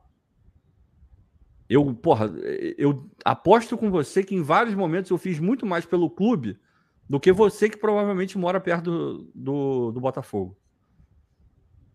De verdade, cara. De verdade. Eu, o que dá para eu fazer, eu faço. Assim como outras pessoas que moram fora. Porra, eu pago sócio torcedor, eu compro pacote de. Cara, não foi um ano só, não, tá? Foram vários anos. Que o Botafogo lançou o pacote para comprar a temporada inteira de acesso ao estádio. Eu sabendo que eu não ia, eu comprei. E não comprei o mais barato, não, tá? Eu, e, e eu não tô falando isso para ser babaca, não. É só para mostrar que esse teu argumento é um argumento idiota e desrespeitoso tudo que o Botafogo lança, tudo, eu compro o mais caro possível, mesmo que eu não vá usar. Justamente porque eu sei que, graças a Deus, eu tenho condição de fazer isso, e eu sei também que tem pessoas que não vão, que querem e não vão ter condições de, condição de fazer. Então eu sempre estou fazendo isso. E é divulgando, é o, o, o ato da gente estar aqui falando de Botafogo no domingo, essa hora, eu poderia estar fazendo um milhão de coisas. Eu faço isso porque eu sou apaixonado pelo clube e porque eu sei que isso lá na frente vai melhorar o clube também. Porque você expande o, o debate, você melhora a qualidade do debate. Por isso que a gente está aqui e vocês estão aqui também. Então para com isso, cara. Você está sendo desrespeitoso. E não só comigo, como eu já falei. Não, e tem outra. A galera que não conhece o Ricardo, né? O Lucas aqui, falar morando fora é mole. Vem sair do trabalho e pegar a Avenida Brasil no carro. Meu irmão, vocês não têm noção de quantos jogos o Ricardo já foi, cara. O Ricardo hoje ele mora fora. Mas o Ricardo, todos esses anos que morou no Brasil, o Ricardo em todo santo jogo. Todo santo jogo. Então, isso é uma coisa que a gente pode falar numa boa, cara. Vocês sabem que eu também vou em todos os jogos aqui no Rio de Janeiro. O Cláudio também está sempre presente. O Ricardo porra, não mora hoje no Brasil, mas quando vem para o Brasil, ele já se organiza para em todos os jogos possíveis que ele tiver aqui. E, cara, tem tantos torcedores, tantos torcedores que moram fora do Rio de Janeiro que também se organizam para poder fazer isso. Ah, porra. Campeonato Brasileiro, esse jogo aqui vai ser fim de semana, então dá para me organizar assim, dá para me organizar assado. Cara, a gente tem que falar sobre isso. Isso dói para alguns torcedores? Acha que a gente está sendo babaca, que não sei o quê? Pô, paciência, irmão, porque a gente vai falar disso constantemente aqui até o dia que a gente não precise mais falar. Até o dia que a gente não precise mais falar. Até o dia que a gente falar assim, não preciso falar mais nada, meu irmão, porque vai esgotar. Não preciso, não preciso falar mais nada. Só que a gente ainda não chegou lá. E enquanto a gente não chegar lá, a gente vai bater nessa tecla. Porque a questão de você ir ao estádio é um hábito que se constrói. Então, sim, se a gente puder influenciar de alguma maneira um, dois, três, quatro, cinco torcedores, conforme já aconteceu, inclusive, da pessoa levantar a bunda da cadeira e ir ao estádio, sempre lembrando que a gente fala para quem pode e está escolhendo não ir, não estou falando para aquele cara que quer muito ir e de repente não tem como ir. Estou falando sempre para aquele cara que pode e escolhe não ir, escolhe ficar em casa, escolhe sair do trabalho em vez de ir Maracanã, vai direto para casa, mas ele poderia ir ao jogo. É sempre para esse cara. Porque isso é um hábito que se constrói. E a gente, e quando eu falo a gente, eu falo a torcida de modo macro, ela perdeu o hábito de estar sempre presente ela se tornou mais seletiva. Ah, eu vou nesse, eu vou quando o time estiver vivendo um bom momento, eu vou quando o jogador não sei o que for contratado, eu vou quando isso acontecer, eu vou se o Botafogo vencer o jogo desse fim de semana, porque se vencer nesse fim de semana aí me anima para ir no meio de semana. É essa parada que a gente tem que chegar e falar aqui, porque a gente está falando de reconstruir um hábito. É a reconstrução de um hábito, de você querer estar sempre presente. Se a gente puder, dessa nossa fala, para alguns sendo babaca, para outros falando, é, tem que falar isso mesmo, se a gente conseguir convencer um torcedor que seja, já está valendo a pena. Eu fiquei super feliz, inclusive, quando eu estava lá no Luso Brasileiro, chegou um torcedor do meu lado, falou: pô, aí, cara, eu vim ao jogo, eu mais dois camaradas, trouxe mais dois camaradas comigo, porque eu estava vendo a live de vocês. Eu fiquei super feliz, meu irmão. Fiquei super feliz, porque de alguma maneira, a gente conseguiu trazer para perto do Botafogo mais torcedores que de repente assistiriam ao jogo de casa, pela Casé TV, por exemplo, mas estava lá no estádio Newton Santos, estava lá no, no Luso Brasileiro, no caso. Então é necessário a gente falar sobre isso. Vai ter torcedor que não vai gostar, vai ter torcedor que vai trazer todos os argumentos possíveis e inimagináveis para justificar o porquê que a torcida não vai, enquanto outros vão parar para pensar e vão falar assim: é, eu posso ir. Então eu vou, eu vou viver o Botafogo de perto. Eu vou viver a minha relação com o meu time ali. E não, não confunda uma coisa com a outra, tá? Quando a gente fala dessa ida ao estádio, em momento algum a gente está dizendo que quem vai ao estádio é mais torcedor do que quem não vai. Porque, obviamente, conforme o próprio Ricardo falou, você tem inúmeros torcedores, e, e inclusive um percentual muito maior de torcedores que não moram no Rio de Janeiro que não tem a capacidade e a possibilidade de ir em todos os jogos. A torcida do Botafogo está espalhada. Tem uma boa quantidade no Grande Rio, sem sombra de dúvida, mas a maior parte, a maior fatia, está longe do Rio de Janeiro. Está em São Paulo, Espírito Santo, na região norte, região nordeste, na região sul, fora do Brasil. Então, em hipótese alguma, quem vai ao estádio é mais torcedor do que quem não vai. Agora, não tem como negar. O cara que pode ir ao jogo, escolhe não ir e prefere inventar trocentas zilhões de desculpas, esse cara não está vivendo a relação dele com o Botafogo da maneira como ele poderia. Inclusive, está desperdiçando um tempo valioso, porque você vai acompanhar o Botafogo independente de onde você esteja. Você vai ver notícia no Fogãonet, você vai acessar canal do YouTube, seja aqui ou outro lugar, para acompanhar o Botafogo. Você vai ver o resultado da partida se você não puder acompanhar o jogo, vai escutar no rádio, vai colocar na Casé TV, vai colocar na Band, vai colocar no Premier quando for Campeonato Brasileiro. Tu vai acompanhar o Botafogo do seu jeito e sempre vai acompanhar. Se você pode acompanhar de perto, ir ao estádio, construa esse hábito de ir ao estádio. Se é possível para você reconstruir esse hábito, faça esse esforço, porque vai valer a pena, cara a gente tem que lembrar que o Botafogo somos nós. A gente quer ver o Botafogo cada vez mais forte. E a nossa presença no estádio sempre vai ser necessária. Não é garantia de vitória. Não significa dizer que o Botafogo vai ganhar todo mundo, porque a gente está lá. Mas a gente vai estar tá fazendo sempre a nossa parte para transformar o Botafogo num time cada vez mais forte.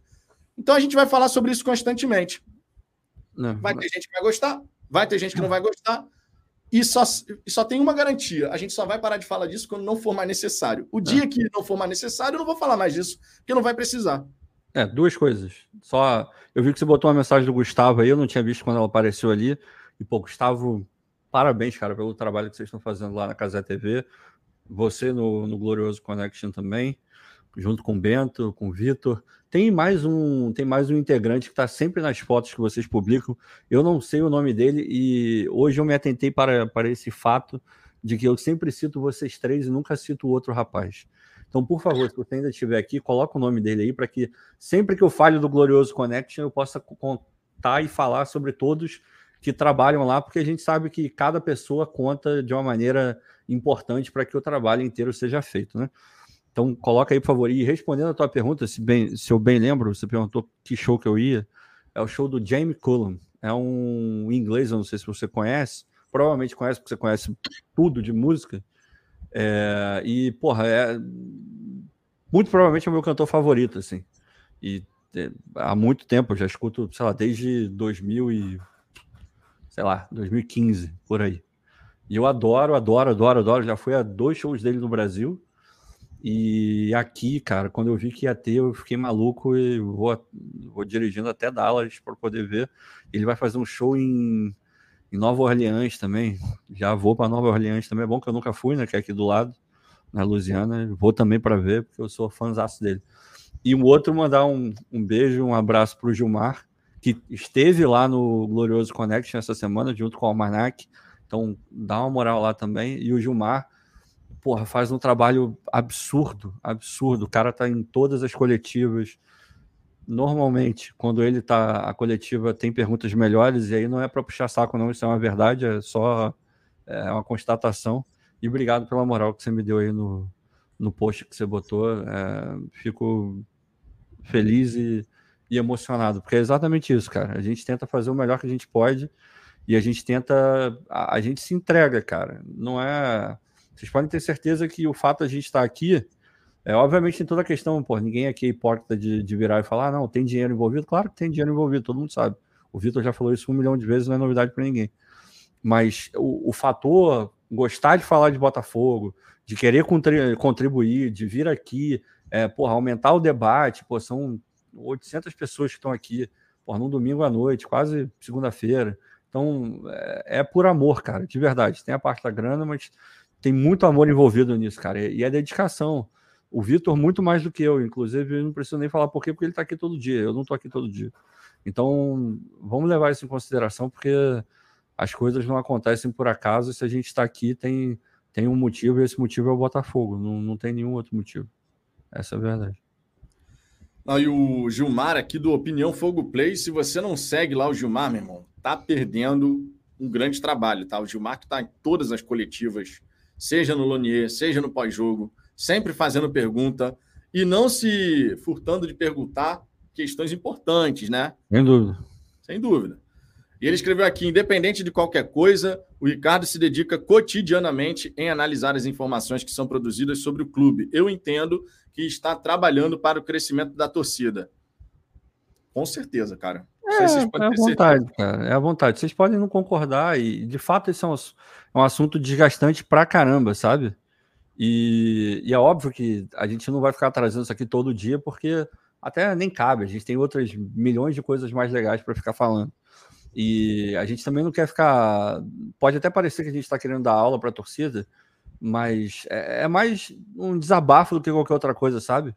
Porque é o tipo de coisa que incomoda, e não é de hoje. Incomoda a gente há muito tempo, sabe?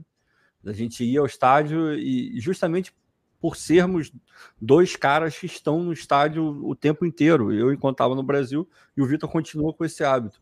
A gente encontrava as mesmas pessoas todo jogo. A gente via uh, as mesmas caras todo jogo era os 7 mil de sempre, agora está virando os 14 mil de sempre. E, e, a coisa, a gente quer que esteja mais, porque isso é importante para o clube e para a torcida, sacou? Mas, enfim, vamos, vamos trocar de assunto, que já demorou para caramba nisso também. Simbora, ó. Vou aproveitar só para a gente fechar essa questão. Vi que tem, como tem pessoas com dificuldade para comprar o ingresso, vamos fazer o seguinte: vamos fazer aqui um trechinho da live falando sobre essa questão do site ingressosa.com. Tu vai acessar ingressosa.com, vai descer aqui, vai encontrar lá, ó, Vasco e Botafogo. Aí clica aqui. Maracanã, 16 de fevereiro, 20 e 30. Tá, essa é a página do evento. Quando você desce aqui, tem todas as instruções do evento aqui à esquerda. E aqui à direita vai ter esse campinho aqui, código do cupom. Aqui você vai ter que digitar seu número de CPF. Não vou colocar meu CPF aqui por motivos lógicos. Então você vai colocar o seu número de CPF, vai escrever norte. Espera aí que o meu teclado aqui, o Ezinho não funciona. Então é teclado virtual. Norte é. É assim que você vai colocar o número do seu CPF, seguido da palavra norte e depois a letra maiúscula é. Vai clicar aqui em validar. Quando você clicar aqui em validar, automaticamente, você sendo sócio torcedor, vai aparecer aqui a alternativa de ingresso já do setor correspondente, que é o setor norte, tá? Tu não precisa nem selecionar aqui antes não, tá? Tu não precisa nem vir aqui, ah, vou vir aqui norte, não precisa do jeito que você fizer aqui, ele já vai selecionar quando você clicar em validar, porque ele vai identificar que você é um torcedor do Botafogo. A partir do momento que você valida esse cupom com o número do seu CPF mais norte e a letra E maiúscula no fim, você vai clicar em continuar, vai seguir o passo a passo do site. Se você já tiver conta aqui, você vai fazer o login na sua conta. Se não tiver conta, você vai criar uma conta.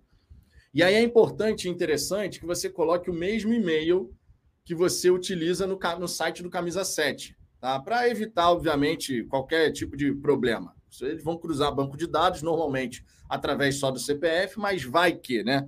Eu, por exemplo, usei o mesmo e-mail aqui nesse site que eu usei no Camisa 7 para não ter conflito. Fiz meu cadastro, fiz o pagamento lá com cartão de crédito, tudo bonitinho. Você pode pagar também via Pix. Tem até uma outra alternativa, se eu não me engano, é débito. Se eu não me engano, é débito, crédito e Pix, se eu não me engano. Fiz o meu pagamento no crédito, deu tudo certo, tudo em ordem. E aí, no dia da partida, eu vou levar o voucher impresso, assinado, vou levar o meu documento e trocar na bilheteria. Infelizmente, tem essa burocracia de trocar na bilheteria, infelizmente. Foi assim contra o Fluminense também. Não precisei ir antes para trocar o ingresso. No dia da partida, umas duas horas antes do jogo contra o Fluminense, cheguei na bilheteria, troquei o ingresso, peguei meu ingresso super tranquilo e vou fazer da mesma forma nesse jogo contra o Vasco. Tá? Então, assim, se você de repente fica preocupado de, pô, vou comprar online, mas eu não tenho como ir lá durante a semana, na quarta-feira, na terça-feira, para trocar, trocar o ingresso. Vai ser possível trocar no dia da partida. Tá? Pelo menos são as informações que estão sendo divulgadas. Né? Então, esse é um ponto importante. E aí, cara, você troca o ingresso, consegue entrar no estádio numa boa, vai ser pelo acesso E, né? O setor do Botafogo é o norte, a gente vai entrar pelo acesso E, vai estar tá tudo lá separadinho, bonitinho, os caras fazem a separação com as grades, só entra ali naquela região ali quem tiver o ingresso de fato. Então, assim, fica super tranquilo. A gente sabe que clássico entre Botafogo e Vasco normalmente é um clássico tranquilo, não tem problema, não tem confusão, essas coisas assim. Tá? Então, fica aqui esse destaque para se você quiser comprar o seu ingresso online, você poder chegar e fazer isso numa boa tranquilo. Fechou? É, Pedro Brits. Como assim assinado? Literalmente eu assinar o voucher? É porque você vai ter que imprimir. Você vai pagar o seu ingresso no site, você vai ter que imprimir um voucher. Você, claro, também pode comprar o seu ingresso físico diretamente na bilheteria. Tá? Também é uma alternativa. Mas se você quiser garantir sua vaga online e depois pegar o ingresso na bilheteria, é assim que você vai ter que fazer. Você compra online, imprime o voucher aí você vai ter que assinar esse voucher que você imprimiu, porque eles depois vão fazer um, a conferência com a sua identidade, né, com seu documento de identidade, tá? É, Gemerson, hoje melhor que o Botafogo em nomes e não no campo, só Palmeiras, Flamengo e Corinthians. Todos os outros são iguais ou inferiores. Não significa nada, mas pode significar muito em cada competição. Você avalia dessa maneira, Ricardo? Eu acho que a gente ainda não está ah, nesse nível. Eu também acho que não. Frente, acho que tem gente Acho que tem gente que tem times melhores, assim. Jogadores melhores que a gente. É, sinceramente, mas ah, também tá muito. Ainda a janela não fechou, então vai ter muita mexida antes do Campeonato Brasileiro, que é o que realmente interessa, né? Então, esperar um pouquinho para fechar a janela, acho que a gente vai conseguir avaliar isso um pouco melhor, porque tá aí, o Botafogo tá na, na berola de, de contratar mais jogadores, então de repente isso que você está falando pode vir a ser de fato uma verdade, mas hoje eu acho que ainda não é. Então, já que a gente não pode vir aqui e analisar é, uma coisa fechada, é, é um processo que ainda está em andamento, é mais complicado e a chance da gente analisar de maneira errada é maior, né? Então vamos, vamos esperar fechar pelo menos essa primeira janela para ter uma noção um pouco melhor. Mas sem dúvida nenhuma, hoje já dá para falar que o elenco que a gente tem é para brigar hum, parte superior da tabela. Menos do que isso vai estar tá equivocado, na minha opinião. O Guilherme Ferraz aqui, então, quando eu vou criar a conta, eu não consigo inserir o estado que moro, não abre para escrever Rio de Janeiro. Cara, você está fazendo pelo navegador no notebook ou no seu smartphone? Porque eu vi alguns torcedores baixando o aplicativo da ingressosa.com, tá? E falando que através do aplicativo conseguiu fazer tranquilo. Também é uma alternativa para tentar. Infelizmente, infelizmente, o sistema tem problemas. Infelizmente. Isso dificulta a vida de todo mundo. É uma barreira a mais se você quer ir ao jogo na quinta-feira. Tá? Então, eu estou tentando aqui, através dessa explicação e também da experiência de outros torcedores que já falaram como fizeram, para ajudar vocês. Se você, Guilherme, não estiver usando o aplicativo, vê de baixar o aplicativo, porque teve torcedor que falou que baixando o aplicativo conseguiu. Tá? É uma alternativa aí para tentar. Ah, ele, falou, ele falou que tentou de tudo quanto é jeito e não conseguiu. Guilherme, vamos fazer o seguinte: vou te ajudar nessa parada aí. Manda um e-mail, manda um e-mail aí para mim para eu poder saber qual é o seu e-mail e criar uma conta para você. Manda seus dados aí, porque é daqui eu consegui. Daqui eu consegui criar minha conta. De repente, não sei. Vai que. Vai que. Então manda um e-mail aí para falafogão.gmail.com que eu vou te ajudar nessa parada aí para você poder estar presente na quinta-feira. Rogério Brum aqui mandando superchat. Amigos, quando vocês puderem, convidem o Sérvio Filgueiras, do canal Gol de Cabeça, para explicar os motivos da frequência nos estádios. Ele tem estudos a respeito. Ó, interessante. Não conheço esse canal ainda. Você já conhecia, Ricardo, esse canal? Cara, eu acho que já, porque esse sobrenome não me é estranho, mas eu não vou vir aqui afirmar que eu conheço porque eu estou na dúvida. Então, quando eu estou na dúvida, eu prefiro não, não cravar nada.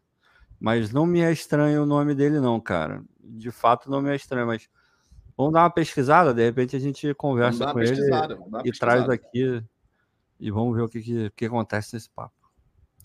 Vamos dar uma pesquisada. Seguinte, rodada do fim de semana do Campeonato Carioca aconteceu, Obrigado, então, Rogério. logicamente, vamos dar uma olhadinha de como ficou a tabela de classificação depois dos jogos desse fim de semana, né? Obrigado, Rogério. Tamo junto. O Botafogo lidera o Campeonato Carioca. São sete partidas disputadas, 16 pontos ganhos, cinco vitórias, um empate, uma derrota, só na estreia, vale lembrar, para a equipe do Aldax, porém com o time B. 11 gols marcados, apenas dois gols sofridos, sendo que um desses gols foi para o Dax, o outro foi para o Volta Redonda. Nove gols de saldo. O Botafogo realmente está fazendo um belo começo de temporada. Fluminense tem oito partidas, 16 pontos também, venceu a equipe do Vasco. Flamengo tem 14 pontos, pode ultrapassar o Botafogo. O adversário do Flamengo, inclusive, é o Volta Redonda. E o Flamengo ainda vai jogar os três clássicos, né? Vai jogar contra Vasco, Fluminense e Botafogo. O Botafogo agora, nessa quinta-feira, realiza o seu segundo clássico nessa fase, só vai faltar a equipe do Flamengo. Essa partida, inclusive, deve acontecer em Brasília, tá? E vai ser no dia 25, né, Ricardo? Saiu a data aí do, do jogo já. Acho que está confirmado dia 25. Se eu não me é, a memória. Eu não lembro a data, não, mas está confirmado para o Brasil. Dá uma olhadinha aqui. Vou dar uma olhadinha aqui, ó. No calendário do Botafogo. Botafogo e Flamengo, 25 de fevereiro. É isso aí. Então tá, tá, tá garantido aí para o dia 25. Pelo menos no Google está no dia 25. Tá? E deve acontecer em Brasília, conforme é, eu comentei. O Botafogo, que vem, se vencer o, o Vasco, dá um passo gigantesco aí, logicamente, para poder garantir vaga na semifinal do Campeonato Estadual e, por consequência, garantir sua classificação para a Copa do Brasil de 2024. Nesse momento, se terminasse o campeonato nesse momento, é claro que é só figura de linguagem, Botafogo e Volta Redonda, que seria o confronto, Fluminense e Flamengo. Terminar na primeira colocação é bem interessante, né, Ricardo? Porque, afinal de contas, a gente pode pegar um adversário um pouquinho menos complicado, digamos assim, porque o primeiro enfrenta o quarto. Se a gente terminar na primeira colocação, é campeão da Taça Guanabara, ainda por cima. e você tem a chance de ter, de repente, um caminho mais facilitado aí para chegar na grande decisão. Ah, é. Eu, eu sou dessa. Sabe aquela coisa, ah, não tem que escolher adversário. Ah, escolher, você nem pode escolher, né, em teoria, né? Tem até times que forçam um pouco, uma derrota aqui, um empate ali, para poder escolher caminho. Isso acontece, já aconteceu no futebol, já aconteceu no vôlei, em outros esportes isso também já foi verdade em algum momento. Mas eu sou daqueles que, se eu puder pegar um adversário que em teoria é um pouco mais fraco, eu prefiro, porra, lógico. Eu quero chegar mais longe que eu, consiga, que eu consiga chegar. Agora, se vier o Vasco também, se o Vasco pegar o quarto ali, não tá ruim também, não. É, vamos lá, cara. É aquele negócio. Se o Botafogo chegar na semifinal, a gente tem quase certeza que o Botafogo vai chegar na semifinal. Para mim, já cumpriu. Já cumpriu aquilo que era para ter cumprido, sabe? A única vergonha que o Botafogo passou foi aquela primeira rodada com aquele time horroroso treinado pelo, pelo Lúcio Flávio. Tirando aquilo, a gente, pô, voo de cruzeiro no, no Carioca. E indo para a semifinal, porra, para mim já, já alcançou tudo que precisava, vaga na Copa do Brasil, é, deu rodagem para vários jogadores, implementando ainda mais é, os conceitos do Castro, sistema melhorando fisicamente, evoluindo, tratando jogos, pô, botando o time reserva para jogar, mesclando em alguns outros, botando o time titular em outros. Cara, para mim o Carioca já tá. Se chegar na semifinal, já acabou a obrigação do Botafogo. Aí o que vier, sinceramente, aí é lucro. É claro que eu quero ganhar o campeonato. Se a gente puder ir para a final e, e, ganhar, independente se do outro lado tiver Fluminense, Vasco ou, ou Flamengo, porra, para mim tá, tá valendo. Mas a obrigação a gente vai conseguir fazer isso que interessa né? E, e obrigação, de fato, classificar para a semifinal. Quando ah, a gente olha o campeonato estadual e olha hoje para o time do Botafogo, certamente é obrigação. E se fosse o time, se fosse o time reserva, se o Botafogo jogasse o campeonato com o time reserva, ainda assim a gente classificaria para as semifinais. Isso dá mais ou menos o, o tom de como a gente está conseguindo evoluir. Porque há um tempo atrás, nem com o time titular a gente conseguia. É, isso é sintomático, cara. Muita coisa. Pois é. Mauro José, vocês sabem alguém, alguém, algum jogador que está próximo, sem nomes? Cara, não estou sabendo não. de nada. Nadinha, nadinha. É, no, no ano passado, isso é só para vocês terem uma noção, tá? A gente, eu não tenho fonte dentro do Botafogo, nada, nada, nada, nem o Ricardo tem. A gente realmente não busca é, ficar descobrindo informações de dentro do clube. É, do, o Ricardo, na verdade, do... até conhece agora. Tem um amigo do Ricardo que até trabalha dentro do Botafogo, mas a gente não usa é. também esse contato para ficar descobrindo nada. É. Porque a gente é assim, cara. A gente não fica cutucando assim, aí, fala alguma coisa aí, pô. Fala alguma coisa aí para a gente ter informação. A gente não faz isso. Só que, eventualmente, claro, a gente conhece pessoas e essas pessoas acabam comentando: ó, oh, aí, Fulano realmente está interessado aí, né? Tal, não sei o quê. E no ano passado toda hora tinha alguma coisa nessa parada. Toda hora. Toda hora chegava algum nome. Ah, não, porque, ó, Botafogo. Sabe aquele caso que depois foi externado do, do John Textor com o Landim perguntando qual era o preço que ele, ele queria pelo Pedro? Sabe esse caso que depois veio à tona? Irmão, a gente ficou sabendo isso há muito tempo, muito tempo antes. Há muito tempo antes. Porque chegou a informação. Ih, meu irmão, tu não vai saber o texto na reunião com o Landim, perguntando ali, forçando a barra para saber o preço do. Na época, o Pedro não vinha jogando pelo Flamengo, né? Vale esse destaque, tem essa lembrança aí. Mas a gente não fica buscando saber esses detalhes. E esse ano, diferente do que aconteceu no ano passado, não surgiu nada. Nada. Assim, nenhum nome chegou, nada, nada, nada, nada, nada. Então, assim, realmente é um detalhe importante para só vocês entenderem que dentro do Botafogo os caras estão realmente tentando fazer uma contenção maior aí de vazamento, né, de, de informações e tal. O que eu entendo ser extremamente útil, porque, sinceramente, se a gente chegar e só ficar sabendo da contratação quando ela for anunciada, eu não vou ficar chateado, não, irmão.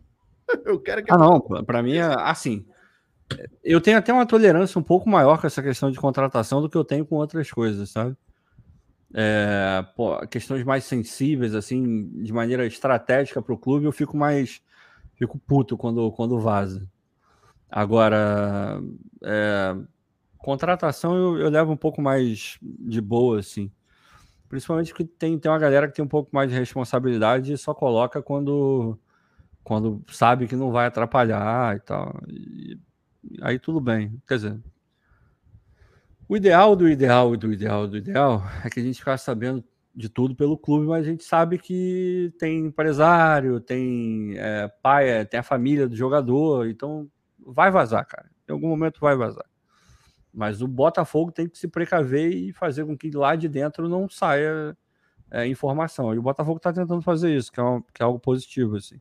Bem positivo, inclusive. Bem positivo. A De Oliver, a média foi 32 mil na Libertadores. Fora isso, não lota. Falando aqui da questão da média de público ah. do Botafogo. Naquela Libertadores, o nosso maior público foi contra o Nacional do Uruguai. Foram 40 mil torcedores. Foi a última vez, inclusive, que a gente botou 40 mil no estádio Newton Santos. E o mais curioso daquela Libertadores é que nas quartas de final contra o Grêmio foram 34 mil. Eu não entendi nada, irmão. A gente avançou e foi menos gente nas quartas de final do que nas oitavas de final. Aconteceu. Por que, que aconteceu, eu não faço ideia. É. Mas aconteceu. É. É, Jorge K. Como ficou aquela dúvida sobre não atuação do Conselho Fiscal após o caso Jefinho? Não ficou, né? É, não ficou.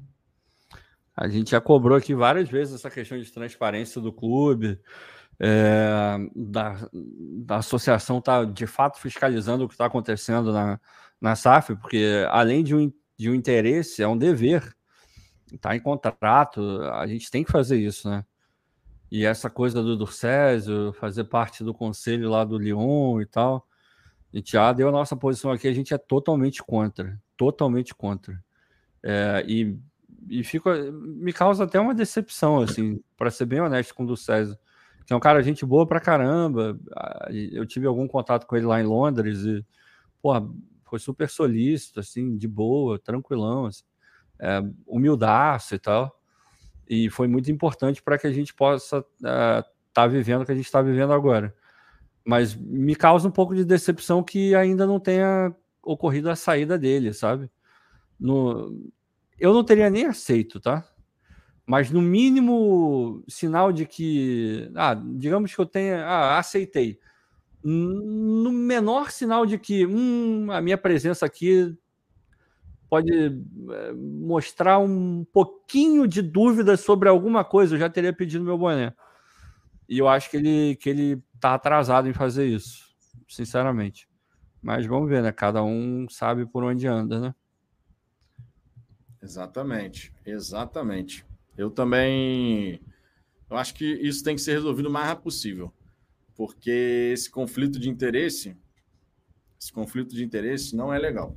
Não, não é maneiro. E aí, quando, quando acontece um caso como esse do, do Jefinho e tal, não sei o quê, aí levantam situações que é, não precisaria acontecer se não tivesse essa estrutura atual. É, eu, eu não acredito, você certamente também não acredita que, que tenha algo errado, alguma.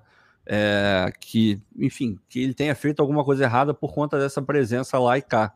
Porque a gente acredita na idoneidade do, do, do César, por tudo que a gente já viu e já soube, e por pessoas Sim. que a gente conhece que conhecem ele também. Mas é aquela coisa, né, cara? Não basta ser, né? Você tem que parecer também. Então, pelo sim, pelo não, se afasta, segue a tua vida naquilo que você tem que seguir, que é ser presidente do Botafogo, associação, e fiscalizar a SAF pelo bem de todos nós. É isso. Ponto. Exatamente. Temos aqui também o superchat do Rafael Vitor dizendo: Acho que a torcida fora do Rio vai porque não tem a oportunidade de ver o time frequentemente. Não à toa, contra o Ceilândia ano passado, em Brasília foram 28 mil, 30 mil, né? Na verdade. Cara, não, com certeza o fato de você não poder ver o Botafogo ah, sempre transforma ajuda. um evento, né? É, ajuda, evento. claro. Inegavelmente ajuda, ajuda. Sem, sombra, claro. sem sombra de dúvida. Agora, a gente tem que continuar enaltecendo a galera de fora do Rio que realmente tem feito um papel muito bonito muito na hora de acompanhar o Botafogo. Realmente, assim, ano passado, fora de casa, foi uma coisa sensacional. E isso tem que ser enaltecido sem a menor sombra de dúvida. Diego Basílio, acabei de, can de cancelar meu ingresso, minha entrada e fiz outra compra conforme vocês explicaram aqui. Show! Vitão, 18h30 lá no Bode Cheiroso. É, o homem já sabe qual é o ponto de conta. Deve ser lá mesmo, Diego. Deve ser lá mesmo.